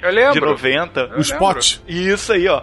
O, Spot. O Earthworm Jim também, que tinha no Mega Drive. Earthworm Jim, maravilhoso, era deles, é verdade. Quem nunca quis jogar com uma minhoca? Red Alert, lá todos uhum. eram deles também. Command Conquer é deles. Assim, eu, eu não quero trazer polêmica para esse episódio, mas quando tu se chama Virgin e lança Sex Pistols e jogo da minhoquinha. Fica aí o registro. Não tô julgando, tô só Não. deixando os fatos na mesa. Por favor, obrigado, Gacha, pela observação. Mas continua aí. De qualquer maneira, o Richard Branson, ele, ele atira para todas as áreas, ele tem plano de saúde na Inglaterra. E em 2004, né, ele funda a Virgin Galactic que é uma empresa focada em quê? É, a ideia dele era trabalhar com turismo espacial. Ele queria os milionários ricos dispostos a pagar para poder fazer voos ali suborbitais, certo? E aí, é, para começar a desenvolver o projeto dele no ano seguinte, ele compra uma empresa, ele funde a, a, a Virgin Galactic lá com a Spaceship Company e a Spaceship Company começa a fabricar as naves que a Virgin Galactic vai usar para poder enviar as pessoas para o espaço, entendeu? Então, em 2004, o Richard Branson entra na corrida aí com a Virgin Galactic. 2004, faz tempo já. Já, já. Sim, faz tempo. Tipo um cruzeiro do Roberto Carlos no espaço. basicamente isso, basicamente isso. Um outro player que é, parece que é só os milionários, né? Assim, dá- essa cara dessa corrida espacial é muito assim. é, os, os milionários não tinham mais o que fazer com seus dinheiros, ou que resolveram fazer foguetes. E tipo assim, é, é legal, desculpa te cortar apenas, você falou que são só milionários, e são só milionários nerdões, sabe? O legal é, é isso também. Porque o Elon Musk, ele era mó nerd de ficção científica, ele fala que Fundação era livro de cabeceira dele quando ele era jovem, não sei o quê. Mas o Richard Branson, que eu comentei, ele também conta que ele sempre foi super fã de ficção, que ele era apaixo- completamente apaixonado por Star Trek, tanto que a primeira nave lá, a primeira spaceship que ele forma, que ele, que ele, que ele constrói, é com, a, com o nome lá em homenagem, né? A Voyager, né? É, a SSC Voyager. E tem uma, um, um caso que acontece que o William Shatner dá uma entrevista falando que ele adoraria viajar pelo espaço de verdade. E aí ele brinca, sabe? Falando que ele queria muito saber quanto que ele tem que pagar para poder dar uma volta na, na nave do, do Branson, né? Aí o Branson vai pra- pra público responder e tal, dá uma entrevista falando: não, é o contrário. Eu que quero saber quanto que eu tenho que te pagar para você entrar na minha nave e dar uma volta comigo pelo espaço. Por favor, faça isso. Nada como um bom RP, né? Mas então, é, nerdões, é, fica estabelecido. Mas o Pena falou, não são só os nerdões, é isso? Não, tem, é, parece que são, são milionários ou bilionários que resolvem falar, eu não tenho mais o que fazer, vou, vou, vou investir aqui no espaço. Um desses caras é o cara, não sei se ainda é, mas, mas é, talvez, talvez ainda seja, mas por muito tempo foi, o Jeff Bezos, o dono da Amazon, o, né, você pode pôr muitos bilhões aí na conta dele. Ele começa em 2000, em 2000, ele funda a Blue Origin, ou seja, até antes da, da SpaceX. Só que a diferença do Jeff Bezos é que ele sempre foi muito recluso. A gente nunca sabe o que a, a Blue Origin faz. É, o Elon Musk tá tweetando, mostra foto, tá toda hora ali se expondo. O Bezos é o contrário, ele é conservador, ele é fechado, ele, ele não quer dar, arriscar, né? Então, ah, no começo, a Blue Origin, a gente não sabe muito o que ela fez, ela ficou só fazendo pesquisa, a ideia era fazer também turismo espacial. Eles, tinham, eles não estavam pensando nesse negócio do Elon Musk de, de ir para Marte, nem, nem para lançar satélite. Era turismo espacial. Vamos pegar pessoas, subir e, e elas olham o espaço e volta. Assim, aqui na Terra, não era nem órbita. Ele conta que o sonho dele, desde criança, era é, colônia espacial em órbita. Ele queria fazer hotel, parque de diversão, tudo isso em órbita em volta da Terra, entendeu? O que deve ser incrível. Imagina um parque de diversões em órbita em volta da Terra, né? É, e, e isso é outro jeito, é, se você for pensar em sobrevivência da raça humana, um jeito talvez até mais fácil você de você resolver a questão do planeta é você fazer realmente essas estações, essas colônias orbitais. É, acho que dá mais, é, mais barato do que terraformar Marte, imagina. É, mas tem desafios incríveis. Então, assim, de fato, o Bezos sempre falou, falou nisso. Mas nesse começo, né, depois, assim que ele funda a empresa dele, é, o primeiro passo para isso seria então ter interesse do público em chegar no espaço, desenvolver esse interesse, em permitir que realmente voos, é, pessoas possam ir para o espaço, pessoas comuns, pessoas que tenham dinheiro, obviamente, possam ir para o espaço. Então ele investiu nisso, ele começou a fazer pesquisa, só que foi muito mais lento é, e, e muito menos arriscado do que a SpaceX. Então, até 2006, basicamente o que ele fez só foi pesquisa, foi muito moroso, muito devagar, não, não criou nada, não construiu nenhum foguete. O Elon Musk já tava explodindo foguete lá, quatro foguetes, tava não sei o que, começou depois. Então o Elon Musk começa depois, já tá explodindo foguete, ele basicamente não tinha feito ainda, assim, nada, nada entre aspas, não tinha construído nada. Ele tava, sei lá, pesquisando, a gente não sabe também, tá, Fencas? É só especulação, mas de fato ele não tinha apresentado nada. Tem uma história é, do, do Jeff Bezos que a galera só soube, assim, publicamente que, enfim, é, ele tava fazendo alguma coisa porque em 2003 ele, ele, enfim, sofreu um pequeno acidente de helicóptero ali na região do Texas, que ele já tinha comprado várias, é, várias, vários terrenos ali, né? E daí um dos paramédicos reconheceu ele de uma capa de revista que ele tinha saído, falou assim, putz, é esse cara que tá comprando as coisas aqui em volta, ele tá fazendo alguma coisa. E daí ele foi pra imprensa e falou assim, não, tô comprando, tem, é, enfim, a, minha empresa tá fazendo alguma série de pesquisas, mas é como o Pena falou, é, não tinha construído nada, né? Ele tem, ele tem um outro perfil, se a gente for comparar com Elon Musk, então, parece que ele tem um perfil, se o Elon Musk é um investidor super é, arrojado, é, o Jeff Bezos parece que só investe no tesouro direto, em comparação, assim. então é muito diferente os perfis, sabe? Mas enfim, ao infinito e além, né? Ele tá caminhando aí na corrida também, ele tá no jogo. A gente podia fazer perfis de investidor baseado no- no- nos caras da corrida espacial. Isso é engraçado. Por que não? A Isabela ia gostar. Exato. Bom, aí a, a Blue Origin, ela só agora, recentemente, questão de, sei lá, uns quatro anos, que ela realmente tem, é, construiu o, o, o primeiro foguete dela, que é, uh, se não me engano, é o New, New Shepard. Só que aí, quando ele percebeu que o mundo tava guinando pra essa coisa do reaproveitável, do, de você, a- né, os foguetes que pousam tudo mais, ele mudou, ele foi mudando, foi modificando o projeto dele pra fazer. Ele não fazia sentido mais. De- o, o Elon Musk tá pousando um foguete que vai pra órbita e o dele que é suborbital. Assim, a comparação é, de um voo suborbital pro voo orbital é, é, é muito grande. Às, às vezes as pessoas não têm uma noção. Termos de energia, em termos de, de, de- de potência, em termos de você voltar, porque você vai enfrentar uma atmosfera, uma- um com uma velocidade de 8 km por segundo, o outro vai estar com uma velocidade de, sei lá, 2 km por segundo. Essa diferença é brutal, né? E você controlar, enfim. Então ele, ele foi alterando o projeto dele para que também ele desenvolvesse isso. Não fazia nenhum sentido, ele realmente foi esperto, ele, ele modificou. E hoje, hoje a Blue Origin já tem esses foguetes, não voaram nenhum voo com pessoas ainda, mas recentemente a gente tem visto eles. Aliás, recentemente, ontem, ontem não, anteontem, eu tava assistindo, é, da data da gravação, a gente tá aqui em dezembro de 2019, é isso que a gente tá, não sei mais. Gente, por enquanto, pelo que eu saiba, assim. É que eu sou no, no então é, dezembro não faz sentido. Ah, é, tá. Tudo bem que não muda no ano, mas tudo bem. Finge, continua.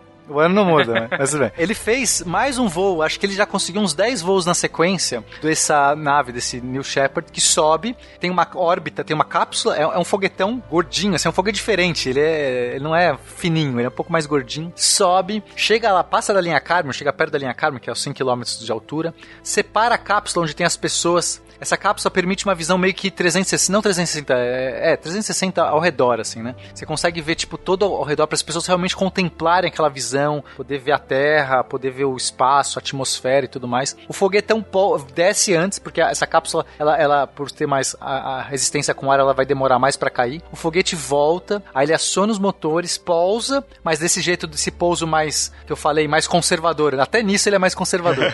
Elon Musk pousa no, pousa no Suicide Burn, o, o Jeff Bezos pousa, ele plana um pouquinho e vai descendo devagarzinho. E depois a cápsula desce com paraquedas, aqui tá com as pessoas, aciona paraquedas e no finalzinho ainda dá uma, um boost para baixo para dar uma aliviada, sabe? Tá caindo assim com paraquedas, quando chega bem perto do, do solo, dá um, solta um peidinho ali, psh, e ele, e ele Peidinho. fica. Então ele já tá lançando e, e, e sem pessoas ainda, testando. Ele precisa de, sei lá, muitos testes até ter certeza, vai mandar pessoas.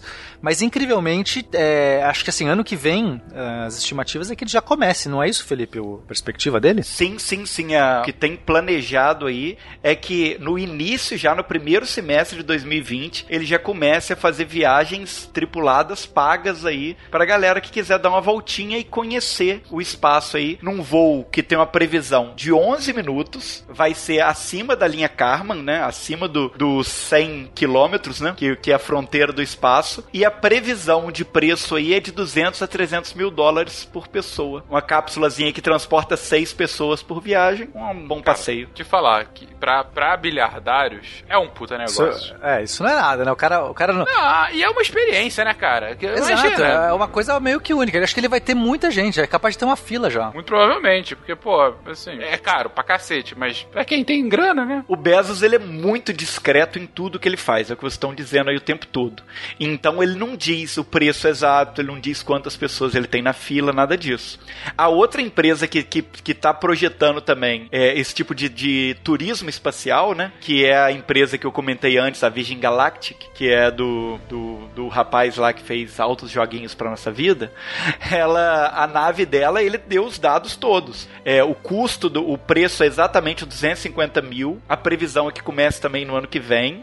E eles já têm mais de 600 clientes na fila de espera. E não me surpreende justamente por conta disso, porque assim, é, não tô falando, ah, Ah, você tá falando que. Você falou o quê? 200, 300 mil pra isso? Ou milhões? É, Eu não- 250 mil dólares por viagem por pessoa. é. 250 mil dólares, gente. Pra quem tem mais de um bilhão, na boa, pra, pra uma viagem dessa, é, é um negócio que eu entendo completamente essa lista de espera. É uma viagem única. Se tudo errado, é única. É mesmo. única mesmo, né? É, eu digo, a gente pode criticar o fato de existirem bilionários com tão, tanto dinheiro assim no, no mundo, mas dado que isso é um fato, é, cara, é, é, é um puta negócio também. Pra quem tem a capacidade de pensar e de prover esse tipo de serviço, não tem concorrência quase, né? E é só você garantir realmente a segurança da volta pra não ser só uma viagem de ida. É, e assim, é, eu é, críticas à parte sobre essa questão de acumulação, etc, né, que a gente não, não vai entrar no mérito, mas é, pelo menos, pelo menos, isso é um passo que o Jeff Bezos quer dar pra chegar no ideal dele, que em princípio seria promover essa ida mais ao espaço, então conseguir ter acesso ao espaço. Então, de alguma maneira, não é só o dinheiro que ele tá ali acumulando e, sei lá, torrando com a herança dele, né? Até porque ele acumula realmente muito dinheiro, né? Com outras coisas. It's kind of amazing that this window of opportunity is open for life to go beyond Earth. The thing that gets me most fired up is that creating a self-sustaining civilization on Mars would be the greatest adventure ever. Bom, e isso vai bancando cada vez mais esse modelo de negócio para que a tecnologia vá evoluindo e para que a gente possa voltar à Lua. Afinal, os terraplanistas estão em polvorosa. Por que a gente não volta à Lua? Não, mas falando sério, é, é, o Pena já colocou, não, não tinha, não tem um motivo, é caro, não, não existia de fato uma, uma motivação para outras viagens tal qual foram feitas nos anos 60 e 70 para a Lua. Mas agora existe, Fencas, agora Mas tem. Agora existe, é isso que eu ia perguntar. Por que, que agora tem? Qual é a- o diferencial agora nos anos de 2010, 2020? Bom, em primeiro é esse interesse e o espaço. Isso é muito importante. Falar de vontade é, política é realmente muito importante, porque, né, sem vontade. Então, quando você percebe que o interesse nas pessoas está crescendo, o dinheiro flui. É mais fácil você justificar para a população que você vai investindo nesse Sem projeto. dúvida. Então, interesse. Então, novamente, o interesse veio por quê? Por conta da SpaceX e dessas outras iniciativas que estão mostrando que é muito legal assistir lançamento de foguete, né? As pessoas se juntam no canal do, do Sakane, por exemplo, aqui no Brasil, ou em outros canais diversos, no Everyday Astronaut, que eu, que eu acompanho muito, se juntam, assim, milhares de pessoas, sei lá, chega frações, você, você fala assim, caramba, isso aqui, a atração é o lançamento do foguete. Isso demonstra muito que, que a mudança de interesse. Agora, por outro lado, ponto, a Lua nunca teve atrativos científicos, porque a, a gente pegou a roletou rocha da Lua, a gente foi na Lua e falou assim, ok, a gente já sabe o que tem aqui, não tem muita coisa interessante mesmo, parece rocha da Terra, inclusive, a crosta da Terra se parece muito com a Lua, só que as sondas que a gente foi mandando pra Lua, etc., encontraram água no Polo Sul da Lua. Então agora se tornou mais interessante você falar, eh, tem um interesse científico, um interesse por trás de, de, de lá ver melhor. Então já estão mandando, tem várias empresas estão mandando, inclusive, eh, sondas para isso. Mas, é, contendo água, você fazer uma base lunar fica muito mais fácil, muito mais fácil. Né? Porque aí você vai poder extrair pelo menos a água de lá, e aí você estão vendo como faz combustível na Lua. E a Lua pode se tornar um ótimo, um, um trampolim para o espaço. Né? Você tá já fora da, da gravidade da Terra, lembrando que a maior parte da energia que você gasta num foguete para ir para Marte é só para sair da Terra. A maior parte. Eu já falei isso, acho que em algum cast. Na Lua, para você chegar na Lua, você gasta, sei lá, dois terços só para sair da Terra. Um terço é o que você precisa para ir para Lua. Então, saído já fora da órbita da Terra, você tem uma base para você poder abastecer e tudo mais, já fica muito mais interessante.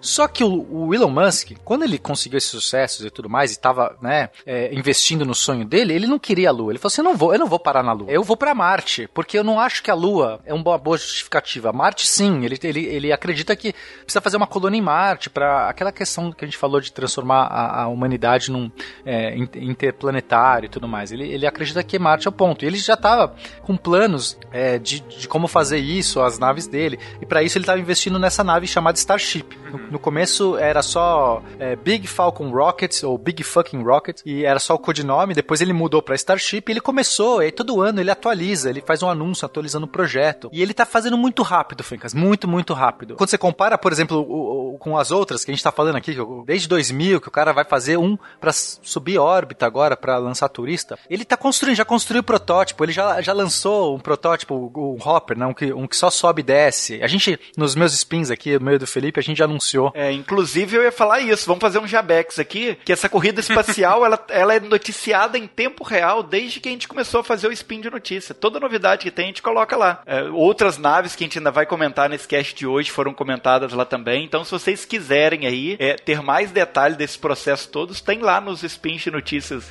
da dupla. Exatamente. Spin de notícia, o seu giro diário de informação científica em escala subatômica. Feita a propaganda. Sim, mas continue. A gente tá. Então, a gente tá falando do Starship, né? Que seria essa nave zona. Na... essa nave, Fenka, seria totalmente reaproveitada. Totalmente. E ele começou a desenvolver a, a ideia, né? Tanto é uma nave gigante, do tamanho do Saturno 5, só que mais larga, com materiais. Então você imagina que a, a, a capacidade é maior ainda, porque a gente tá falando de materiais mais leves hoje em dia e tudo mais. Então ela tem o mesmo volume, ou mais ainda do que o volume, em termos de efetivamente de quanto ele vai levar é mais. É, são acho que 150. 150 toneladas. 150 toneladas que vai conseguir levar para órbita baixa. Está falando de uma, de uma nave muito grande, totalmente. São 150 toneladas, não gastando uma porca. Você não jogou fora nada.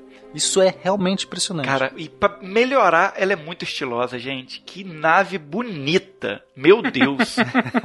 é aquela nave toda toda brilhante, que é toda, toda prata. Toda prateada, é isso aí, isso aí. É. Isso, exatamente. É. Parece nave de, de desenho. Parece nave de desenho dos anos 70, né? Vamos pro espaço, exatamente. aquela coisa metal, assim. É isso aí, é, cara. Exatamente. É muito legal. Era do Tintim, aquela coisa meio... Era muito legal. E isso tá acontecendo rápido, Fencas. É realmente assim, ele está construindo, é, já construiu um protótipo, está construindo outro, mas dois protótipos, tudo ao mesmo tempo, construindo o novo motor que ele fez, que é o Raptor, que é um motor, é o melhor motor em termos de eficiência, né? Não em termos de potência. Em termos de potência ainda o F1, que eram os motores lá do Saturno V, são os maiores, mas em termos de eficiência, que é o mais importante, porque você pode pôr um monte de motor eficiente para dar a mesma potência de motor, um motor grande. Ele é o melhor, eu poderia fazer um cast inteiro aqui só para explicar como funciona o motor, esse motor de, de estágio completo. Mas enfim, infelizmente não vai ser hoje. e tá saindo, tá acontecendo. Tá, a, gente tá, a gente percebe, né, que ele vai tweetando, a gente vai vendo as fotos, as divulgações, isso tá acontecendo em tempo real. Então, realmente você tem essa sensação da corrida acontecendo. Só que, é, antes, na verdade, pouco antes do que tá acontecendo agora, o Elon Musk teve que dar o braço a torcer porque ele percebeu essa nave não daria para ir para Marte, que ele não ia ter dinheiro para isso. Mesmo ele tá tendo financiando com satélites, só que ele não ia ter dinheiro para fazer essa nave, assim, financiar um, é um projeto gigantesco de pesquisa e desenvolvimento. E ele precisava de financiadores, né, de alguma coisa. Que quem vai financiar isso também? Né? Um, que é uma nave muito louca. Você fala assim, ok, esse cara fez muita coisa, mas eu vou financiar aqui tal. Mas ele encontrou um cara. Ele encontrou um artista japonês, um cara que. Eu nem sei exatamente o que ele faz, ele é um DJ, eu acho. Ele tem umas coisas assim. Mas é um cara muito rico, um bilionário, rico DJ. Eu acho que é isso que ele é. e ele. Ele encontrou esse cara e esse cara topou. Ele, é, a gente não sabe quanto, mas ele basicamente comprou uma passagem no Starship para dar a volta à Lua, circunnavegar a Lua. Ele, na verdade, comprou a passagem pra, pra um monte de gente. Eu não sei quantas pessoas são, sei é, lá. É, pra uma galera, né? Isso aí, isso aí. Pra uma galera. A gente falou sobre isso e... no spin, inclusive, também. Também falando. E aí, pra poder dar essa volta e em troca, né, assim, então, ele, vai, ele pagou o custo disso, então, grande parte desse custo é o desenvolvimento para criar a Starship. Então, o Elon Musk meio que falou assim, ok, então a gente vai primeiro pra Lua para fazer, já que esse cara quer financiar, só que esse cara não ia financiar, talvez, o projeto Marte, né, que aí seria muito mais longo tempo. Ele falou assim, não, a Lua, essa nave, fazer essa nave dar uma volta na Lua é uma coisa muito mais factível e eu vou conseguir pegar esse financiamento desse cara que vai comprar o lugar de todo mundo e vai escolher as pessoas que vão nesse, nesse voo, né?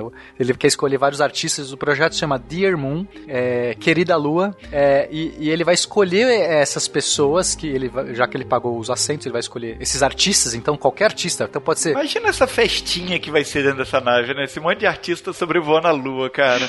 Vai ser muito louco isso. É, pode ser cineasta, músico. Imagina o que vai rolar nessa festinha. E é, para dar essa volta na Lua e depois voltar e se inspirar nas visões, né, na experiência e compor as suas obras e cada um na sua área. É um puta projeto legal, né? Você fala assim, cara, por que não pegar esse dinheiro, sabe? Por que não, não pegar essas pessoas que, que, que querem financiar esse tipo de coisa? Coisa. São mecenas, né, do mundo de São hoje. mecenas do mundo moderno, é isso que eu tava pensando, cara. É bem isso. No espaço não vale as leis da Terra, né? Exatamente. Exato.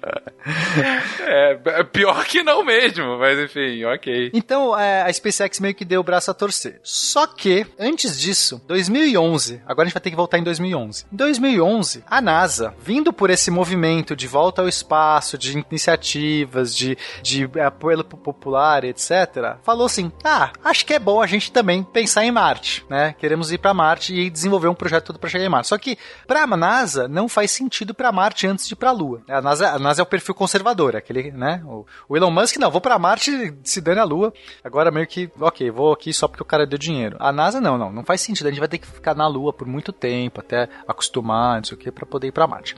Começa ali o início de um projeto que é o projeto do SLS. Space Launch System. É um foguetão capaz de lançar uma cápsula chamada Orion, que eles também estavam desenvolvendo, para chegar em órbita da Terra e poder chegar na Lua. Então é tipo um Saturno V da era moderna. Só que diferente da Space do Starship, que é totalmente reaproveitável, esse SLS é nada reaproveitável. Zero. Nenhuma porca sobra.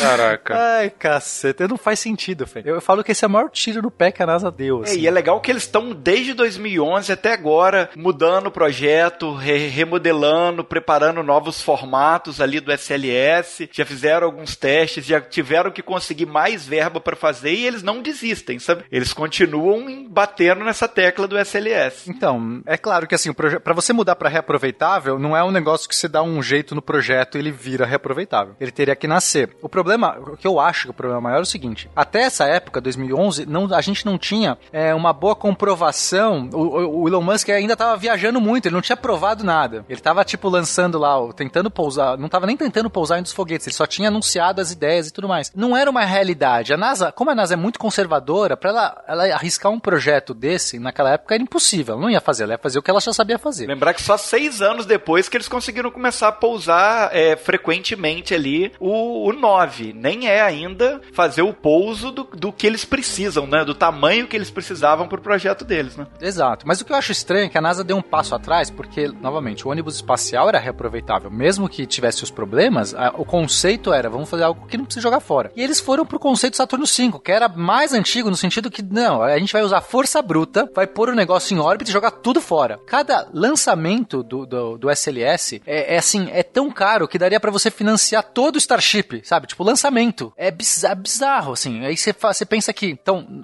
qual que foi a questão? O projeto é antigo, eles estão desenvolvendo porque é mais moroso. A NASA é sempre morosa. Como eu falei, depende da aprovação do Congresso, a verba vem, não vem, muda o presidente, quer trocar tudo e tal. É, eles têm outras agendas, a NASA desenvolve um milhão de projetos. Não, não é, a NASA não deveria estar fazendo foguete, na minha opinião. A NASA está errando ao entrar num negócio que era muito melhor fazer novamente uma licitação para empresas é, privadas é, e investir. Se ela tivesse dado só o dinheiro, não precisa né, ter desenvolvido meio que financiado, teria conseguido soluções mais baratas, teria talvez ajudado muito, já, já estaria pronto o negócio. Você pensa desde o mês de 2011 e tá sempre estourando o orçamento, estourando, tipo, então o projeto tá muito atrasado. E agora que chega em 2019, eles olham como tá o desenvolvimento, o mundo mudou muito nesses nove, oito anos do, do começo do negócio, em termos espacial, mudou absurdo. E, e o que, que eu acho que é melhor? Ainda falta mais ou menos, sei lá, um terço para desenvolver. É, eles já estão fazendo alguns testes, mas ainda tem dinheiro, vai, que seja um quinto, vai, que ainda falte. Esse dinheiro, se um quinto, já é o suficiente para lançar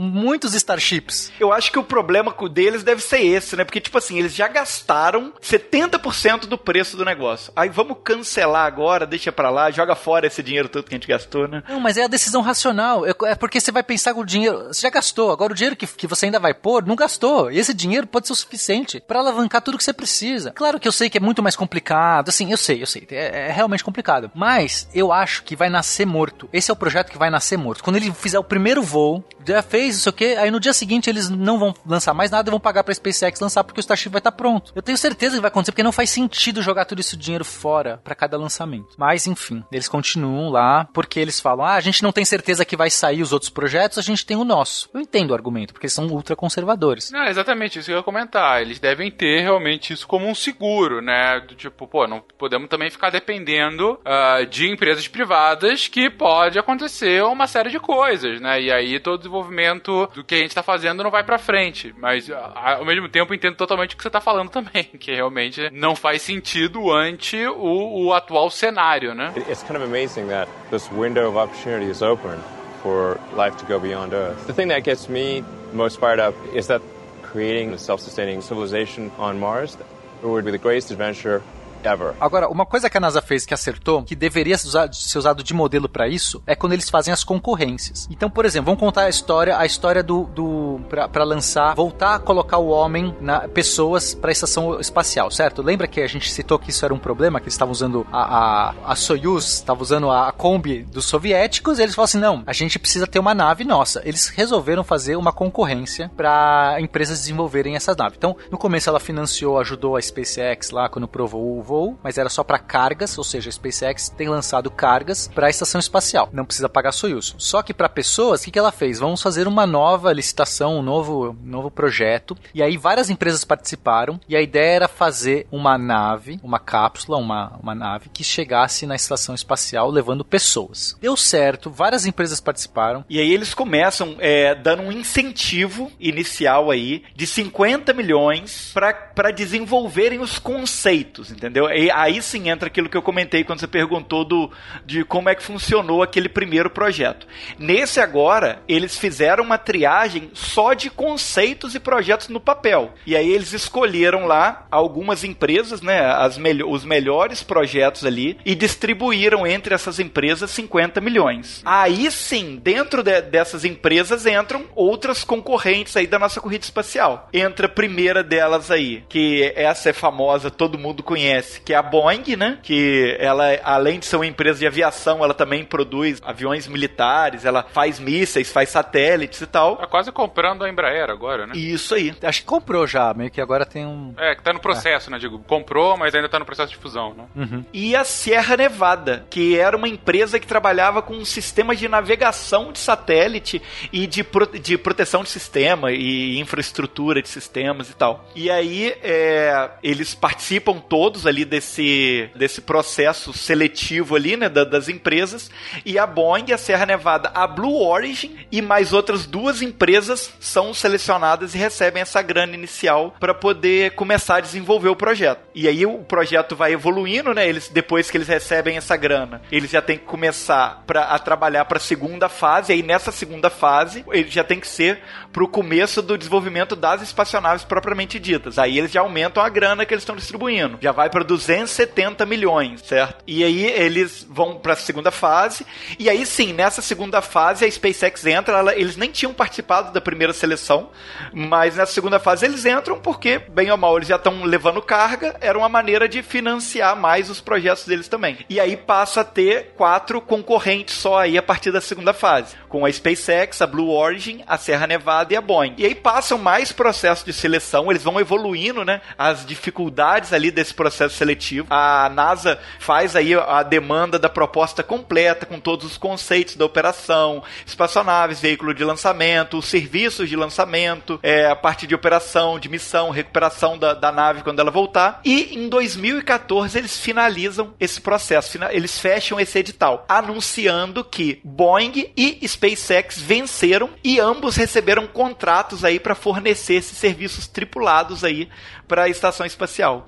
A Boeing é com o projeto do Starliner, que ia ganhar até 4,2 bilhões para financiar o projeto, e a SpaceX com o projeto da Dragon, que vai receber até 2,6 bilhões. Caraca. Fencas, esse é o modelo que eu acho que é o que a NASA tinha que promulgar. Você fala assim, nossa, 4 bilhões, 2 bilhões, isso é uma fração ridícula perto do que eles estão gastando, por exemplo, para desenvolver o SLS. E às vezes você promove. Você fala assim, mas eu não quero depender dos caras, mas promove vários. Aqui eles deixaram na mão de dois. Se um falhar, o outro entrega. E vai acompanhando. Não é que você deixa, né? E só vai chegar no final. Deixa eu ver, chegou? Putz, não, não entregou, fugiu, foi para as Bahamas. Não é assim. Você vai acompanhar, eles têm uma equipe. Você, você fazer uma equipe de auditoria, uma equipe de verificação, uma equipe que, de adequação, de inspeção é muito mais barato do que você ser a equipe que vai construir um negócio inteiro, que vai demorar muito tempo, que vai estar desatualizado quando ficar pronto. É mais ou menos por isso que eu acho que a NASA deveria parar com esse negócio e, e agora promover o objetivo dela, que é vamos lançar a cápsula Orion no espaço. Quem são as empresas que querem fazer isso? Né? Tem empresas que são muito melhores para fazer foguete do que a NASA. O, o Pena começou defendendo o comunismo e agora tá defendendo a terceirização. É isso, gente.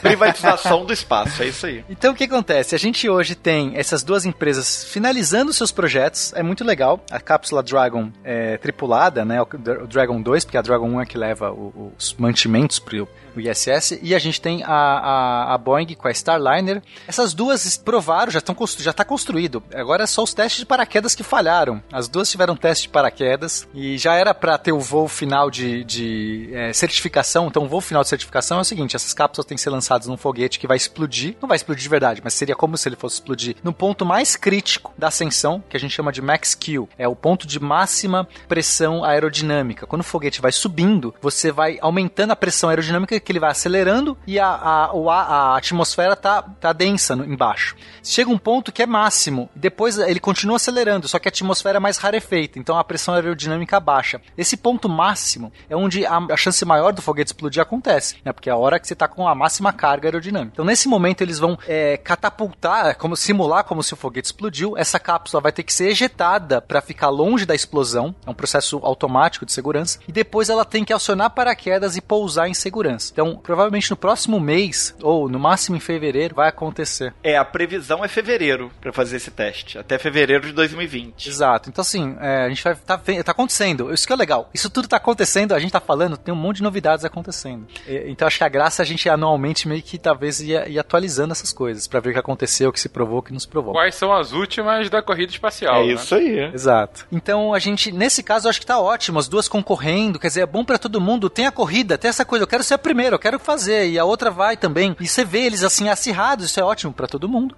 E no final, a, né, mais rápido, a coisa, a coisa vai mais rápido. E a NASA não tá gastando milhões aí com um projeto furado, né? Porque essas empresas são as mais interessadas em fazer algo inovador, algo que tá funcionando, ou, é, que tem menos entraves de governo. Então eu acho que a NASA tipo, deveria financiar mais do que ser o cara que vai desenvolver e ficar mais com a parte de pesquisa, a parte realmente de monitoramento, que é o que eles fazem bem, né? Você tá aí advogando por um contrato de eficiência. Eu pago caso você me entregue de fato o que o serviço. Não é uma, uma licitação às cegas, tipo, te dou o dinheiro e você dá ou não. É, vamos, vamos fazer um contrato assim. Assim que você conseguir, eu te dou. De certa forma, é o que já tem acontecido, né? Você conseguiu entrar na atmosfera, então pode ser que de fato você tenha algo sólido. Vamos investir aí. Sim, Mas mesmo que for o contrário, Fencas, mesmo que você fala assim, é, nesse caso eles pagaram para empresas que não chegaram na final. Eles, os primeiros contratos era para desenvolvimento de conceito. Também é válido, porque assim, em proporção de dinheiro ainda é muito menos do que, que você desenvolver sozinho. Então, se você somar tudo que a, a NASA gastou, mesmo de é, pagar para desenvolver roteiro, né, como se fosse um filme, eu, não vou pagar só pro filme, eu posso pagar para você criar um roteiro. Opa, esse roteiro é ruim, não, não, não vai para a próxima fase. Gastei esse dinheiro, mas tudo bem, porque eu tô testando muitos conceitos e, inva- invariavelmente isso vai o dinheiro, o custo é muito menor de você fazer isso do que você ser o cara que vai criar o roteiro e tudo mais e no meio do caminho você vai descobrir que não era o melhor e você sobrou com o elefante branco que não sai pra nada. É mais ou menos isso, entende? Você deixa muita gente participar do negócio, você vai selecionando os melhores, você cria uma, um incentivo, uma corrida e as- elas vão tentar ser mais eficientes no processo e aí você chega a melhor, você fala, parabéns, você coroa a pessoa e ela te dá o serviço. Eu acho que, é, enfim, eu, eu- acho que é, assim, é muito mais eficiente em termos de dinheiro, de gastos do, do, do, do povo americano vai economizar muito dinheiro se fizer desse jeito, entendeu? Não, e tirando que se botar na ponta do lápis mesmo, contando tudo que eles gastaram com a Sierra Nevada e com a Blue Origin, que participaram de todos os processos e no final perderam, não estão na reta final aí, não chega a 400 mil dólares. É muito pouco diante do que, que eles vão ganhar agora, do que eles vão render, certo? Com... Mas enfim, voltando. Então, é, a gente tá falando do projeto da NASA de, de, de voltar ao espaço. Aí esse projeto foi amadurecendo, né? Então, enquanto o SLS continuava se desenvolvendo a, a passadas duras e a cápsula Orion, que seria essa cápsula que a, NASA tá criando para mandar o ser humano para o espaço, eles perceberam que tava mudando as coisas, né? Que assim, eles não ficaram totalmente às cegas do que estava acontecendo, esse novo interesse no espaço. Então, ah, ok, a gente tem essa cápsula para ir para a Lua e depois ir para Marte. Não, vamos fazer uma coisa maior, vamos fazer um projeto para a Lua. Vamos, vamos, agora sim, aí pensando direito, vamos fazer esse financiamento, parceria com um monte de empresas, com um monte, pode ser umas 10, vamos fazer com todo mundo, porque a gente quer chegar na Lua, a gente quer desenvolver algo importante na Lua e quanto mais gente aqui no nosso barco, melhor. E assim começa o projeto Artemis, que nesse, no começo nem tinha esse nome, foi meio que o Artemis virou a junção de vários projetos que eles estavam pensando e, e aí puseram um guarda-chuva só chamado Artemis. Mas esse projeto começa com qual que foi a primeira iniciativa, Fê? É, foi uma, na verdade, um, um projeto de lei norte-americana, Diretiva de Política Espacial 1 de 2017, que dá à NASA a tarefa de planejar o retorno à Lua, é, misturando ali, fundindo os programas que eles já tinham em andam- em andamento, que era o programa do Orion, o programa, não só do Orion, mas aí com o próprio Space Launcher deles também, né? É, o programa do Gateway Lunar, que é muito legal, que a gente vai falar um pouquinho sobre ele aqui, que eu acho que é uma das paradas mais incríveis de todas aí. E o CLPS, que é um, um programa de financiamento também de empresas privadas para poder é, criar pousadores para pousar na, no Polo Sul da Lua, né? É, e explorar, né? Pousar e explorar. Então pode ter carrinhos também, rovers, pra isso. E aí a ideia era fazer com que a NASA conduzisse esse programa, que fosse um programa de exploração com esses parceiros comerciais e com os parceiros das agências internacionais também, permitindo a expansão humana no sistema solar e trazendo de volta à Terra novos conhecimentos e oportunidades. Olha que coisa bonita, né? Aí sim, ponto positivo pra NASA. É é isso, cara. Ela vai promover, ela vai gerenciar, ela vai encabeçar. A NASA tem esse poder, tem essa capacidade. Mas todo mundo vai poder participar e vai se ajudar nesse processo. E isso é muito, muito recente. A gente está falando de um projeto de lei de 2017, mas só foi ganhando corpo real esse ano, no comecinho desse ano, que é quando ganhou o nome de, de projeto Artemis, né? Que é por causa da, de Artemis, a deusa grega, que é irmã de Apolo, né? Então onde tinha o projeto Apolo e agora o projeto Artemis, inclusive a deusa da lua, então tem, tem toda essa simbologia também. É, a deusa da lua. Olha só, essa NASA não dá ponto sem nó, né?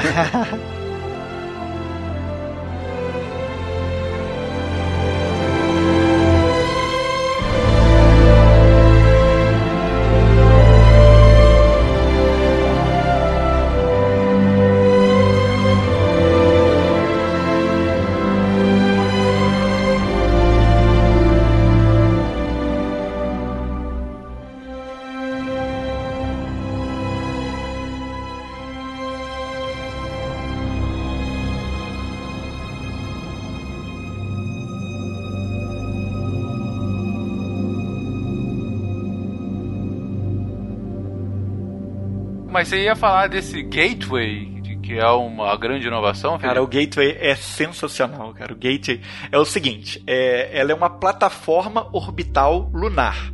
A ideia é construir uma estação espacial na órbita da Lua. Então, o mesmo esquema que eles têm da estação espacial aqui da Terra, vai ser uma estação espacial montada. Eles vão levar, ah, os foguetes vão levando. A cada, cada um dos, dos- das missões lá da Artemis é, vai levar peças desse gateway e eles vão montar na órbita lá essa estação espacial, que vai ser uma estação a partir de onde eles vão poder lançar as próximas missões. Então vai ser meio que um ponto de apoio para poder fazer missões com pessoas, tanto na Lua, quando quando eles quiserem lançar as missões para Marte, eles poderem usar como base para poder fazer as missões para Marte, entendeu? Que interessante, cara. É então, muito sensacional, é muito sensacional. então, a ISS na órbita da Lua. Pô, muito bom. É, o gateway em inglês, ela é por- porta de entrada, né? Esse gateway, é o portão. Que a ideia é justamente essa: ser um projeto que vai ser a porta de entrada para o espaço profundo. Então, seja pousar na Lua, que você vai estar do lado, você vai pousar, volta, reabastece, alimenta,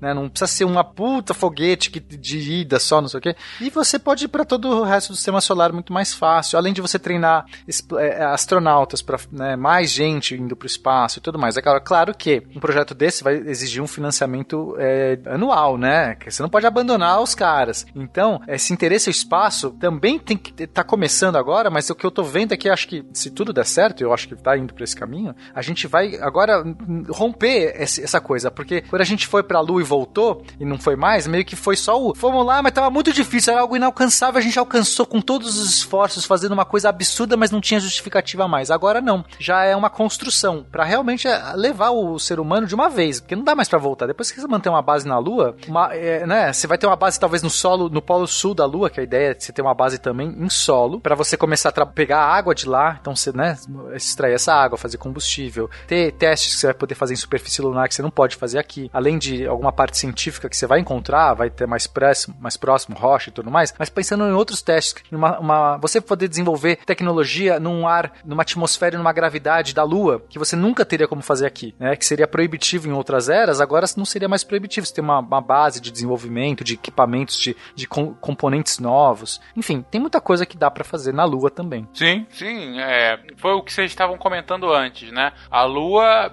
o motivo da volta à Lua é ela se tornar um trampolim. Então esse aí vai ser o trampolim do trampolim. Isso vai aí. ser ah, esse meio do caminho, mas, enfim, que, mas, que vai ser como a, a- a estação espacial, mas com uma função ainda mais relevante de missões pra, pra além de, de- dessa de, de- Terra-Lua, né? Porque hoje a nossa estação espacial é basicamente uma estação de pesquisa, né? E essa vai ter uma função realmente da, da, da corrida espacial. E é realmente uma parada pra deixar a gente muito animada, é que os prazos do... do- é claro que a gente sabe que a, a NASA não costuma cumprir muito bem prazos, mas a, a proposta do projeto, o projeto no papel em si, ele é um projeto que, que a gente vai ver num, num futuro muito próximo, entendeu? A ideia é que a primeira missão, a Artemis 1, já sai agora no ano que vem, com a Orion é, fazendo uma viagem sem passageiros. Em 2022, ela vai dar uma volta já tripulada em volta da Lua e voltar. Ela só vai circundar a Lua ali e voltar. E depois a Artemis 3, que é que tá programada aí para 2024, já vai ser a missão é, tripulada que vai descer na Lua, entendeu? A ideia é que em 2023 eles vão mandar o módulo habitacional lá pro Gateway, né? A peça do módulo habitacional e aí montar tudo para 2024 já tá pronto para que seja é, faça de novo o pouso lá do, do ser humano na Lua e em 2024 a gente vai ter pessoas pisando na Lua. Sensacional. Sensacional. O homem volta nos próximos quatro anos para o nosso, para o nosso satélite. Então, a gente tem que ver, é, como eu falei, que tem um, é um coletivo de empresas que estão aí, né? Então a gente tem várias empresas, algumas que no- o público nem conhece, né? Normalmente não conhece. Não vou ficar me alongando aqui, mas a gente tem algumas figurinhas carimbadas. Então, assim, para falar algumas, a Lockheed Martin, que é uma empresa que faz é, aviões e foguetes, tradicionalmente é uma desses dinossauros da, da indústria aeroespacial. Então ela tá dentro disso. A gente vai ter a Blue Origin, que lançou recentemente, um, é, apresentou um pousador lunar, o Blue Moon. Foi muito legal a apresentação. Foi no começo desse ano, né? Foi em maio desse ano também, entendeu? É tudo, é tudo muito recente, né? Tudo tá acontecendo agora, na verdade. É, aí tem outras, a Moon Express, tem a Draper Laboratory, tem, tem vários que estão cada um meio construindo, sabe, uma peça. Ou muitas vezes, por exemplo, a, a Draper tá fazendo também um pousador. Por quê? Porque vamos fazer, o melhor no final vai, ou vai os dois. Porque é esse é a pegada, sabe? De, vai, porque a gente não sabe qual que pode dar certo, qual que vai ter problema, né? Então vai fazendo. E, e nesse ponto a SpaceX não tava no projeto, não tinha entrado, né? Aí você fala assim, poxa, mas, mas o, o por que, que o Elon Musk, né, tá, não, não, não, não entrou nisso, ou não, a SpaceX não, não, não entrou também nessa parceria? É que é aquilo que eu falei, o Elon Musk nessa época, ele tava só pensando na questão de Marte, e ele falou, não, não, vou, não quero ir pra Lua, ou ficar perdendo atenção agora pra Lua, já tô aqui com o meu Starship, tô desenvolvendo, já tá fazendo os anúncios. Mas depois que ele teve que é, dar uma refreada e falou, ok, a gente vai ter que ir pra Lua, primeiro que gerou um atrito com, com, com, a, com a NASA. Por quê? Porque o Elon Musk, ele tá indo muito rápido, e assim, né, proporcionalmente, com, comparado com a NASA, ele tá indo bem mais rápido. Ele, os projetos dele estão saindo, assim, desde 2011, o SLS, que é esse dinossauro, esse elefante branco aí já tá desatualizado, ele tá criando Starship em um ano, já tá com o negócio voando, e o, o Falcon Heavy saiu, não sei o que saiu, e, e sabe, e, assim, o tempo do Elon Musk tá bem mais rápido, mais ágil. Então gera um pouco, no começo, quando a SpaceX era só um filhotinho, a NASA foi lá e, e ah, vou dar aqui um dinheirinho para vocês aqui é, tentarem desenvolver e tal, de repente ele vê esse negócio acontecendo, gera, gera uma questão interna, sabe? A gente percebe, é tudo não falado. É um recalque, né?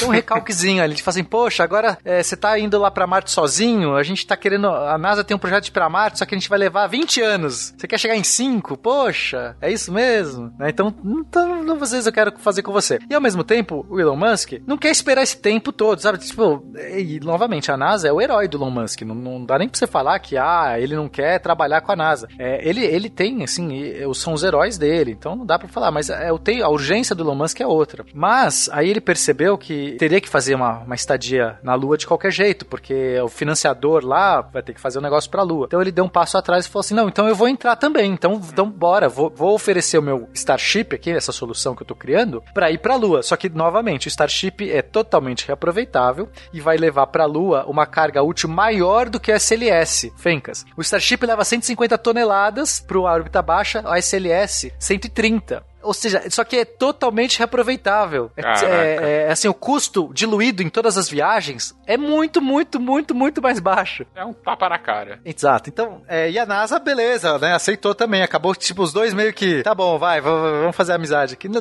na verdade, não teve uma briga, mas é essa coisa inaudita. Essa, essa coisa de você perceber que. Ah, eu vou chamar aqui, não vou. Ah, não chamei você pra jogar bola comigo hoje. Poxa, esqueci. Ai, nossa. É meio que isso, né? Ah, tinha um projeto aqui, achei que você não queria mesmo. Ah, mas eu também não queria mesmo.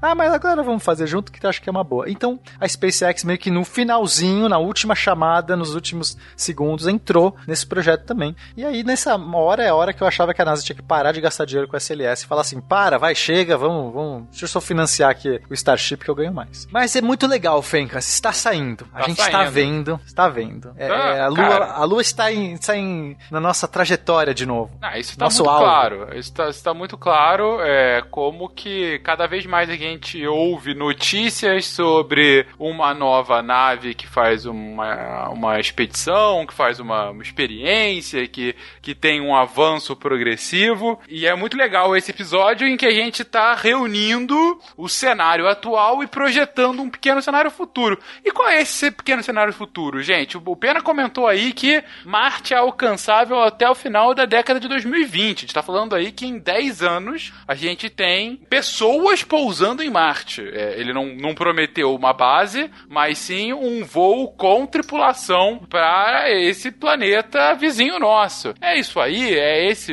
São esses os prazos? Tá muito otimista? Como é que tá realmente? É, No curto prazo, o que, que o ouvinte tá ouvindo agora vai, vai ver num futuro e vai lembrar desse episódio? Nessa década que tá começando agora, é provável que a gente já veja seres humanos permanentemente na Lua. As próximas missões da Artemis depois do pouso em 2024 vão ser missões para poder é, fazer com que as pessoas possam viver lá, a expedição para poder montar a- as bases científicas na superfície.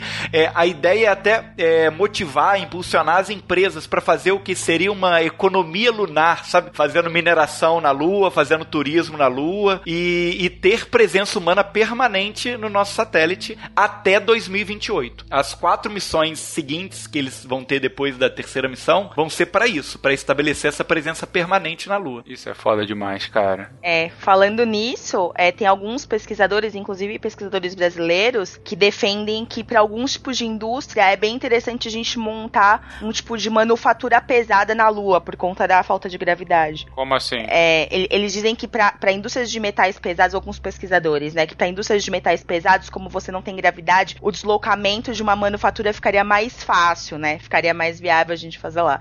Então é um outro movimento que existe e ainda pegando um gancho não tanto de habitação, mas um outro, uma outra questão que, que me veio à mente, tem o, o, o case da, da Rocket Lab, eu acho que é super interessante, eles são uma empresa de, de foguete especializada em lançamento de mi- microsatélites, né, de satélites de pequeno porte. E eles fazem isso a um custo super baixo, né, é menos de 5 milhões por lançamento, assim, comparado com o custo tradicional que a gente tem. E isso vai democratizar muito é o lançamento de satélites é por empresas particulares, né? E até é, se a gente estiver falando de pessoas físicas com muito dinheiro, né? Também vai ser possível. E isso vai trazer uma outra discussão pra gente que é um monte de. é, Vai ter um monte de empresa e um monte de instituição conseguindo lançar satélite e coletar muitos dados, né? Que hoje a gente tem é, grandes empresas coletando. E aí a gente vai ter uma, uma outra questão que é como que a gente vai divulgar os dados e garantir a privacidade desses dados, uma coisa que a gente vê muito na internet hoje,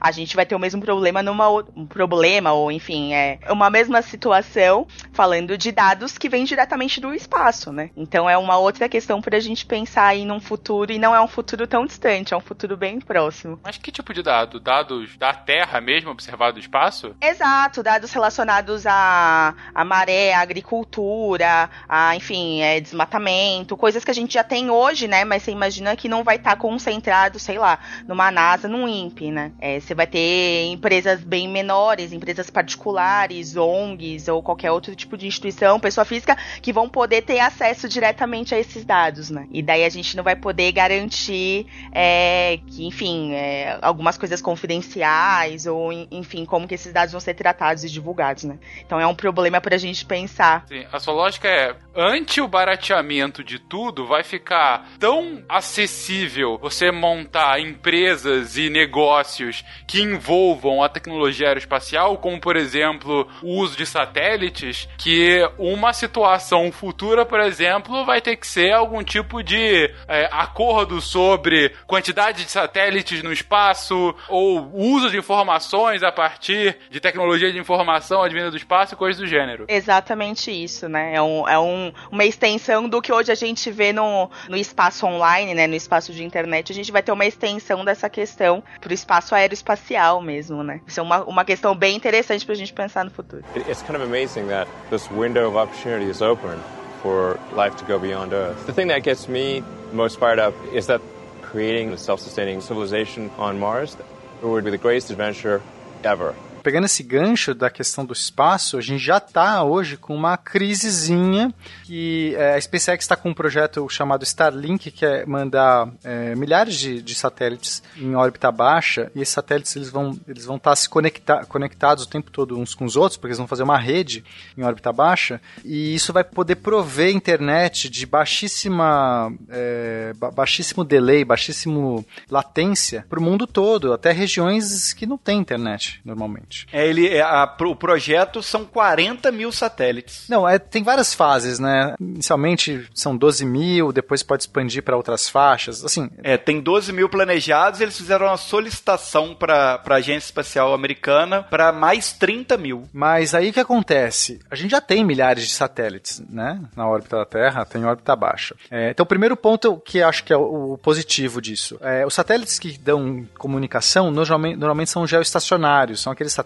que ficam sempre é, parados no nosso céu, certo? Assim, são aqueles que giram a mesma velocidade da Terra. Porque se você quer internet, o satélite não pode sair da sua cabeça. Você está usando a internet ali, ele vai estar tá meio que recebendo o seu sinal e reenviando para um recebedor. Tudo bem, Fencas? Uhum. Então, só que esses satélites ficam a 35 mil quilômetros de distância, porque essa é a distância que você tem um satélite de órbita, órbita geoestacionária. Eu não posso pôr em qualquer órbita o satélite, ele, a órbita ele tem uma velocidade certa. Claro. E a único ponto que a velocidade é certinha para ficar acompanhando o movimento da Terra Sim, é, é 35 mil quilômetros. Que é muito longe. 35 mil quilômetros. É muito longe. Agora, se você colocar em órbita baixa, sei lá, 400 quilômetros, 300 quilômetros, 500 quilômetros, 600 quilômetros, você vai ter um satélite muito mais rápido. Ele vai estar tá girando muito mais rápido. Então ele não vai ficar na sua cabeça. Você não tem internet. Você vai. Você tá pescando o, seu, o satélite, o sinal ele já passou. Ele vai passar muito rápido. Só que se você tem essa rede, um satélite está falando com o do, de trás. É como se é, tivesse um trem de satélites passando o tempo todo na sua cabeça. Então você tá sempre com um sinal ativo, porque sempre vai ter em algum lugar da Terra um dos satélites. Por isso precisa de um mínimo de 12 mil, 400, né? depende do, do, do, da cobertura. No começo acho que vão pôr uns 400, depois vão chegar para 12 mil, mas enfim, a cobertura vai depender da densidade de satélites em órbita baixa. Tudo isso legal. Então ele vai poder atender com uma, uma latência muito baixa, porque o sinal para subir 400 quilômetros e voltar é muito, muito, muito mais rápido do que subir 35 mil quilômetros e voltar. Claro. então o ping desse sinal é muito rápido, é extremamente rápido. A gente tá falando assim de uma velocidade compatível com fibra, com velocidade de cabo, só que a gente tá falando no espaço. Então, são regiões da Terra que não tem cobertura. Não tem. Você tá lá no meio do interiorzão que não tem. Você, o satélite não tem satélite para te atender, ou é muito ruim a internet, ou pessoas, sei lá, numa um país, às vezes da África, que não tem nem infraestrutura para conseguir ter uma internet pro, pro, pro, povo, ou mesmo o Brasil mesmo, a realidade do Brasil tem tanta gente que não tem acesso à internet, a gente é, teria um custo muito baixo, ou às vezes até pode fazer parte de um projeto, é um projeto para grupos carentes, né? A ideia da, da, SpaceX, do Elon Musk, é lançar isso de uma maneira para trazer a internet para todos. A gente não sabe ainda custos, etc, mas faz parte do projeto dele. Então, tudo isso muito legal. Agora a questão é tudo isso que a Giovana tá falando. E, e quem, é o, quem é o dono do espaço? Qual é o direito? Quem pode lançar? Não tem o dono do espaço. A gente tem uma questão gravíssima nesse ponto que não tem legislação no espaço, são águas internacionais. Em princípio, eu posso lançar 500 mil satélites.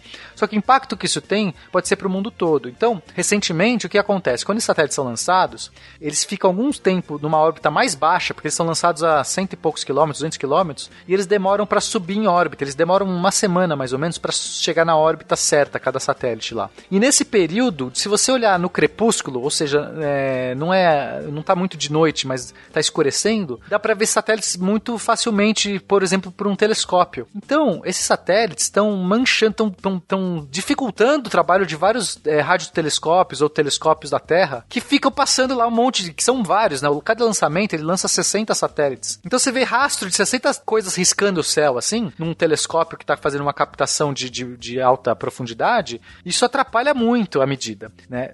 E aí gera essa questão. E agora? Quem que é o dono? Porque, é, né, os astrônomos já estão aqui muito tempo observando o céu e de repente vem alguém lá e põe. Mas isso é um dilema muito complicado. Só queria rapidinho pontuar um negócio que é o seguinte: muita gente tá falando merda desse assunto porque tá dizendo assim, ah, o satélite está manchando o céu vai ficar assim. Não, isso só acontece nos primeiros dias de lançamento e depois quando ele chega na órbita isso para de acontecer e no crepúsculo. Então assim, é bem diferente você falar que o negócio tá lá para sempre e o observatório não tem mais uso, tá? Porque tem muita gente que tá falando isso. Ah, agora o Elon Musk lançou o satélite e ninguém mais consegue fazer medição. Não, pode ser que com 12 mil satélites e tudo mais comece a ficar um problema, ainda mais se os lançamentos acontecerem semanalmente. E aí isso pode, problema pode... Ou seja, tem que se discutir sim essa questão. Eu sou a favor de discutir, só estou trazendo a informação correta. A informação correta é que nos dias, primeiros dias de lançamento, existe esse, esse problema com os astrônomos. Tem que ser discutido, mas baseado em evidência, não baseado em merda. É basicamente isso. Mas tem que. Mas tem. O Elon Musk já falou que ia é, fazer uma cobertura no satélite para ele refletir menos e tudo mais. Não sei se já foi ou não. É, eu sei que ele, obviamente, não, não, não quer comprar briga com isso, porque é idiota, ele, sendo que ele, em princípio, está em, em prol da humanidade, né? A ideia não é sacanear, mas pode ser que tenha problemas técnicos. Agora, a pergunta é: quem pode lançar 12 mil satélites? E não é só ele, tem outras iniciativas, todos esses outros milionários ou empresas também têm iniciativa de lançar sua própria rede de satélites, porque se um faz, por que o outro não faria, né? Ah, o cara vai ter monopólio aí, vai poder fazer internet super barata e tal, teve essa ideia, eu quero também fazer um. Agora a gente tá falando de, sei lá, centenas de milhares de, de satélites sendo lançados. A gente precisa discutir o uso do espaço sim e agora. A gente tá nessa corrida espacial, mas a gente tem que, tem que voltar a entender, fazer alguma legislação e tudo mais. Eu vou um passo além, inclusive, dessa preocupação de vocês. É, o Pena falou, realmente, não tem lei no espaço. Mais próximo que a gente tem de legislação no espaço, a gente já falou disso em algum cast passado, é o Tratado do Espaço Sideral, que é um tratado que é da, do final da década de 60 e que foi criado basicamente para ser um tratado de não armamento no espaço, né? De fazer o seguinte, ok, a gente já tá com um puta problema de armas nucleares aqui, 67, tava aí no quase o ápice da Guerra Fria. A gente já tá com esse problema aqui, vamos tentar não militarizar o resto da Terra, né? Quer dizer, fora da Terra, né? Vamos fazer com que a, a exploração espacial seja não militarizada. Então, aqueles que são signatários desse acordo, e basicamente os principais países do mundo são, são signatários, né? São, fazem, inclusive o Brasil, inclusive todas as potências nucleares, acho que não tem nenhuma que não, que não é signatária, eles falam que, ok, a gente não vai armar o espaço e tudo bem, a gente vai, vai, vai manter isso, a gente não vai colocar armas nucleares no espaço, né? Só que, primeiro que é um acordo internacional, não é uma, uma lei de um país, então a gente falou isso no cast de ONU, é difícil você ter um órgão para fazer cumprir. Se, se amanhã Trump quiser colocar uma arma nuclear dos Estados Unidos na estratosfera, ou enfim, em órbita da Terra, apontada para a China, é, vai gerar um puta problema com a China, o mundo todo vai ficar empolvoroso, mas não vai ter ninguém para falar Trump não faça isso, ai ai ai. Digo, não vai ninguém que vai obrigar, quer dizer, todo mundo vai falar isso, mas ninguém pode obrigá-lo a, a, desfazer isso. Esse é o ponto. Mais uma vez, ele não pode fazer isso, a gente falou no início do episódio, é uma democracia, ele teria que provar pelo Congresso, mas enfim, vocês entenderam o, o esquema.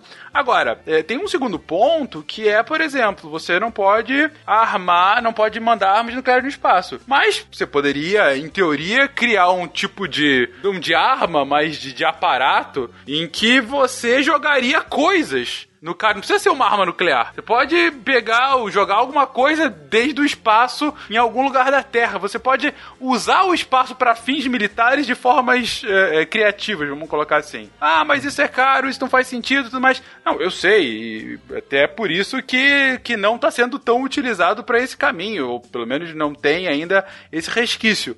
O problema é que entra aí uma sucessão de pessoas com a capacidade de colocar coisas no espaço, e aí deixa de ser só uma questão de que tipo de informações eles podem ter ou não da Terra, e sim que tipo de ameaça eles podem fazer para qualquer lugar da Terra, sem qualquer tipo de jurisdição dos países. Então, assim, a militarização do espaço num espaço cada vez mais privado é uma preocupação potencial, seja pela privatização da guerra, o que é sempre um problemaço, seja pior ainda ainda pelo terrorismo que pode surgir daí. E se você tiver um grupo que, que consiga os fundos para colocar alguma coisa no espaço que possa é, ser uma ameaça real para alguma população na Terra? Não digo nem armas nucleares, mas que seja alguma arma com, com um grande poder, que seja alguma, alguma manobra que possa fazer com que você crie uma ameaça, entendeu?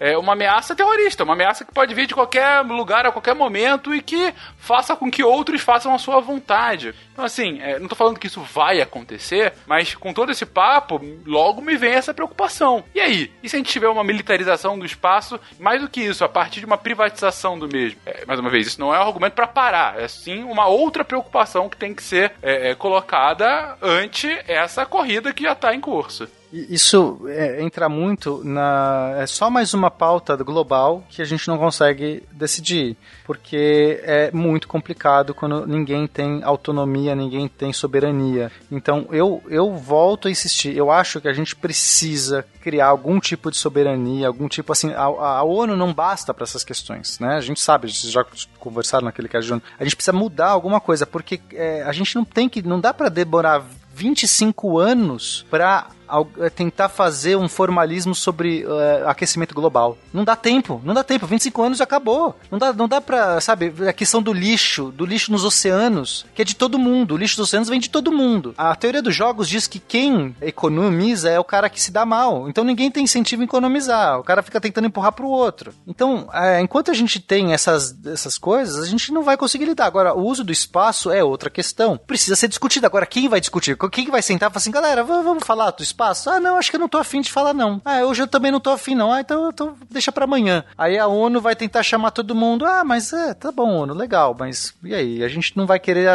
topar essa coisa hoje, não. Ah, eu não acredito nesse problema, sei lá. É, aquecimento global não, não, não faz sentido. Tem um cientista aqui que diz que não é um problema. Ah, esse lixo espacial não é um problema. Vai ser um problema daqui 50 mil anos. Tipo, se você não consegue com o aquecimento global, que é tão, é tão factual, obrigar as pessoas a tomarem uma medida, o que dirá de uma questão de uso do espaço, de não sei o que, que é muito mais tipo, ai, não sei, tem que ter um estudo sobre isso. Quem tem um estudo sobre isso? Ah, quem que acredita no estudo sobre isso? Enfim, Fencas, isso me incomoda muito. Eu acho que a gente, eu sei que não tem nem nada a ver com o cast de hoje, talvez discutir isso, ou tem, sei lá. Não, mas tem, tem, tem um pouco a ver sim, cara. Tem, tem a ver. E, e eu digo o seguinte, você tá propondo aqui uma coisa que na prática, inclusive, já existe. Além desse tratado do espaço sideral, que é um tratado tratado está em vigor desde 67, até porque você teve muitos signatários e pessoas que ratificaram. Você tem um outro tratado que é da década de 70, que é chamado Tratado da Lua. Na verdade, é Tratado da Lua e outros órgãos celestiais, enfim, que era mais ou menos o que você está colocando, em que os países signatários eles abririam mão, é,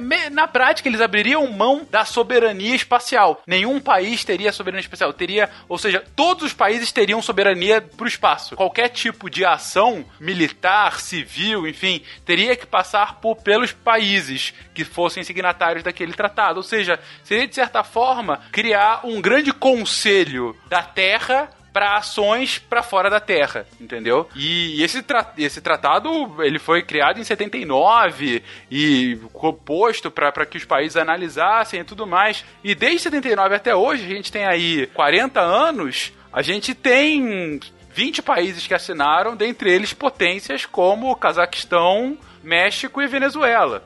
Uh, pa- entendeu? Então, assim, você não tem nenhum país, o, o- o país com maior é, programa espacial, o Cazaquistão até tem lançamento lá, né? Só que não é dele o programa Não espacial. é deles, é. Mas o país com maior programa espacial que, que é signatário, mas que não ratificou, ou seja, na prática é a mesma coisa, é a Índia, ah, que hoje que tem um programa espacial. Mas assim, China não ratificou, Estados Unidos longe disso, Rússia, União Soviética, idem, Japão também não. E quem vai obrigar, né? Quer dizer, quem, ou quem vai fazer uma pressão? Putz, novamente, teoria dos jogos. E a gente precisa mudar a regra do jogo. É, Alguma coisa tem que fazer. Só que ninguém tem, ninguém tem o controle né, de mudar a regra do jogo. Eu realmente não sei, Fencas, assim. É uma coisa que tem que. O que, que vai discutir isso? Eu não sei, cara. Eu fico, eu fico embasbacado de não poder fazer nada sobre isso. Não saber nem como. Eu não sei nem como começar a fazer sobre isso, sabe? É mais um cast bonito pra que as pessoas, depois de começar tão feliz, tão o futuro é nosso, agora pensem nas consequências disso. Não, gente, eu acho importante a gente colocar isso porque há uma falsa premissa de que qualquer progresso é benéfico, qualquer progresso científico é benéfico. Assim, nós somos extremamente a favor do, do progresso científico, mas grandes poderes, grandes responsabilidades, né? O progresso científico denota a necessidade de novas discussões, de aprofundamento de discussões às vezes para questões nunca antes perguntadas. E aí, como que a gente vai se organizar agora para que a gente não se mate a partir desse progresso, que é muito benéfico de fato? E é isso que a gente tá colocando aqui em voga para todo mundo. Eu torço muito, muito que a gente encontre uma civilização alienígena inteligente. Esse, pra mim, é o único momento que a Terra vai olhar e falar assim: agora a gente tem que se organizar como Terra. Porque no momento você tem uma ameaça ou um, um confronto interplanetário, você tem que ter um representante, um conselho. Aí, aí todo mundo vai falar assim: ok, agora interesse de todo mundo, né? Porque eh, vamos parar de jogar lixo um no outro, porque agora o problema tá ali. Aí ele se organiza e depois que acabar com esse. eu não sei nem se é um problema, mas esse contato, depois disso, você vai sobrar com um governo, com alguma instituição que, que, que vá gerir a Terra. A gente tem que gerir a Terra como um todo. Não, não dá mais pra deixar todo mundo fazer o que quiser e no final chegar na ONU e falar: ah, não vou ratificar, desculpa, foi mal. Não acredito no aquecimento global, foi mal. Passar bem. Não dá, não dá, cara. Eu acho perigosíssimo que se tiver que eleger alguém pra representar a gente pro espaço, a gente vai colocar um terraplanista.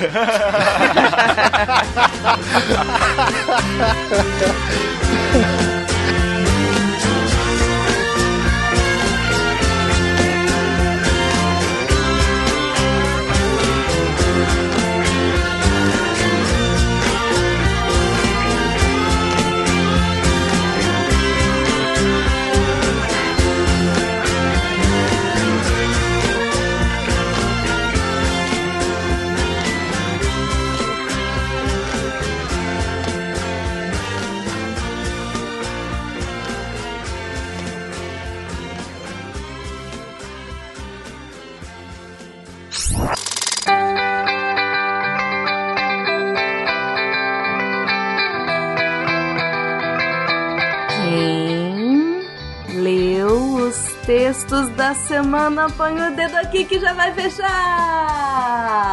O quê? Você não leu? É, acho que eu tô sozinha hoje. Segunda-feira teve texto da nova redatora que eu já considero pacas, Isabela Simeão. Ela escreve sobre o evento da conferência entre as partes que acabou essa sexta passada, a COP25. Ela mostra o quão frustrante foi ver que a questão climática ainda não é prioridade para vários países. Na terça-feira teve estreia de outro novo redator, o Rafael Vendas. Ele fala de pressão. Sabe aquela revisãozinha básica de física? Ficou super legal, super didático e divertido, como a ciência deve ser. Quarta, o Felipe Augusto voltou para explicar pra gente por que, que é interessante saber que o metrô de Londres teve uma queda de 20% no seu uso. Ahn, na quinta, quinta teve mais um texto incrível do Luiz Felipe Figueiredo. Ele fez uma continuação do texto Raízes à Mostra, postado mês passado e com um link no próprio texto. E ele segue falando da consciência negra. Que texto poderoso! Leiam! Sexta-feira tá saindo aí fresquinho às 10 da manhã, mais um texto do Matheus Berlandi. Dessa vez não é resenha, ele vai falar da área dele, ele vai falar de metamateriais. O texto é sobre refrigeração radiativa, não radioativa radiativa mesmo. O Matheus é muito incrível e ele consegue falar das coisas mais complexas de maneira deliciosa. Então, corre lá pra ver. É isso, pessoal. Só lembrando que se você também quer se tornar um redator deviante, é só mandar um e-mail para contato@scicast.com.br e aqui é a Debbie Cabral, solitária hoje, editora do portal Apagando a Luz da Torre Deviante. Clique. Se a ciência não for divertida, tem alguma coisa errada. Tem que ser divertida. A coisa mais divertida que tem é a ciência.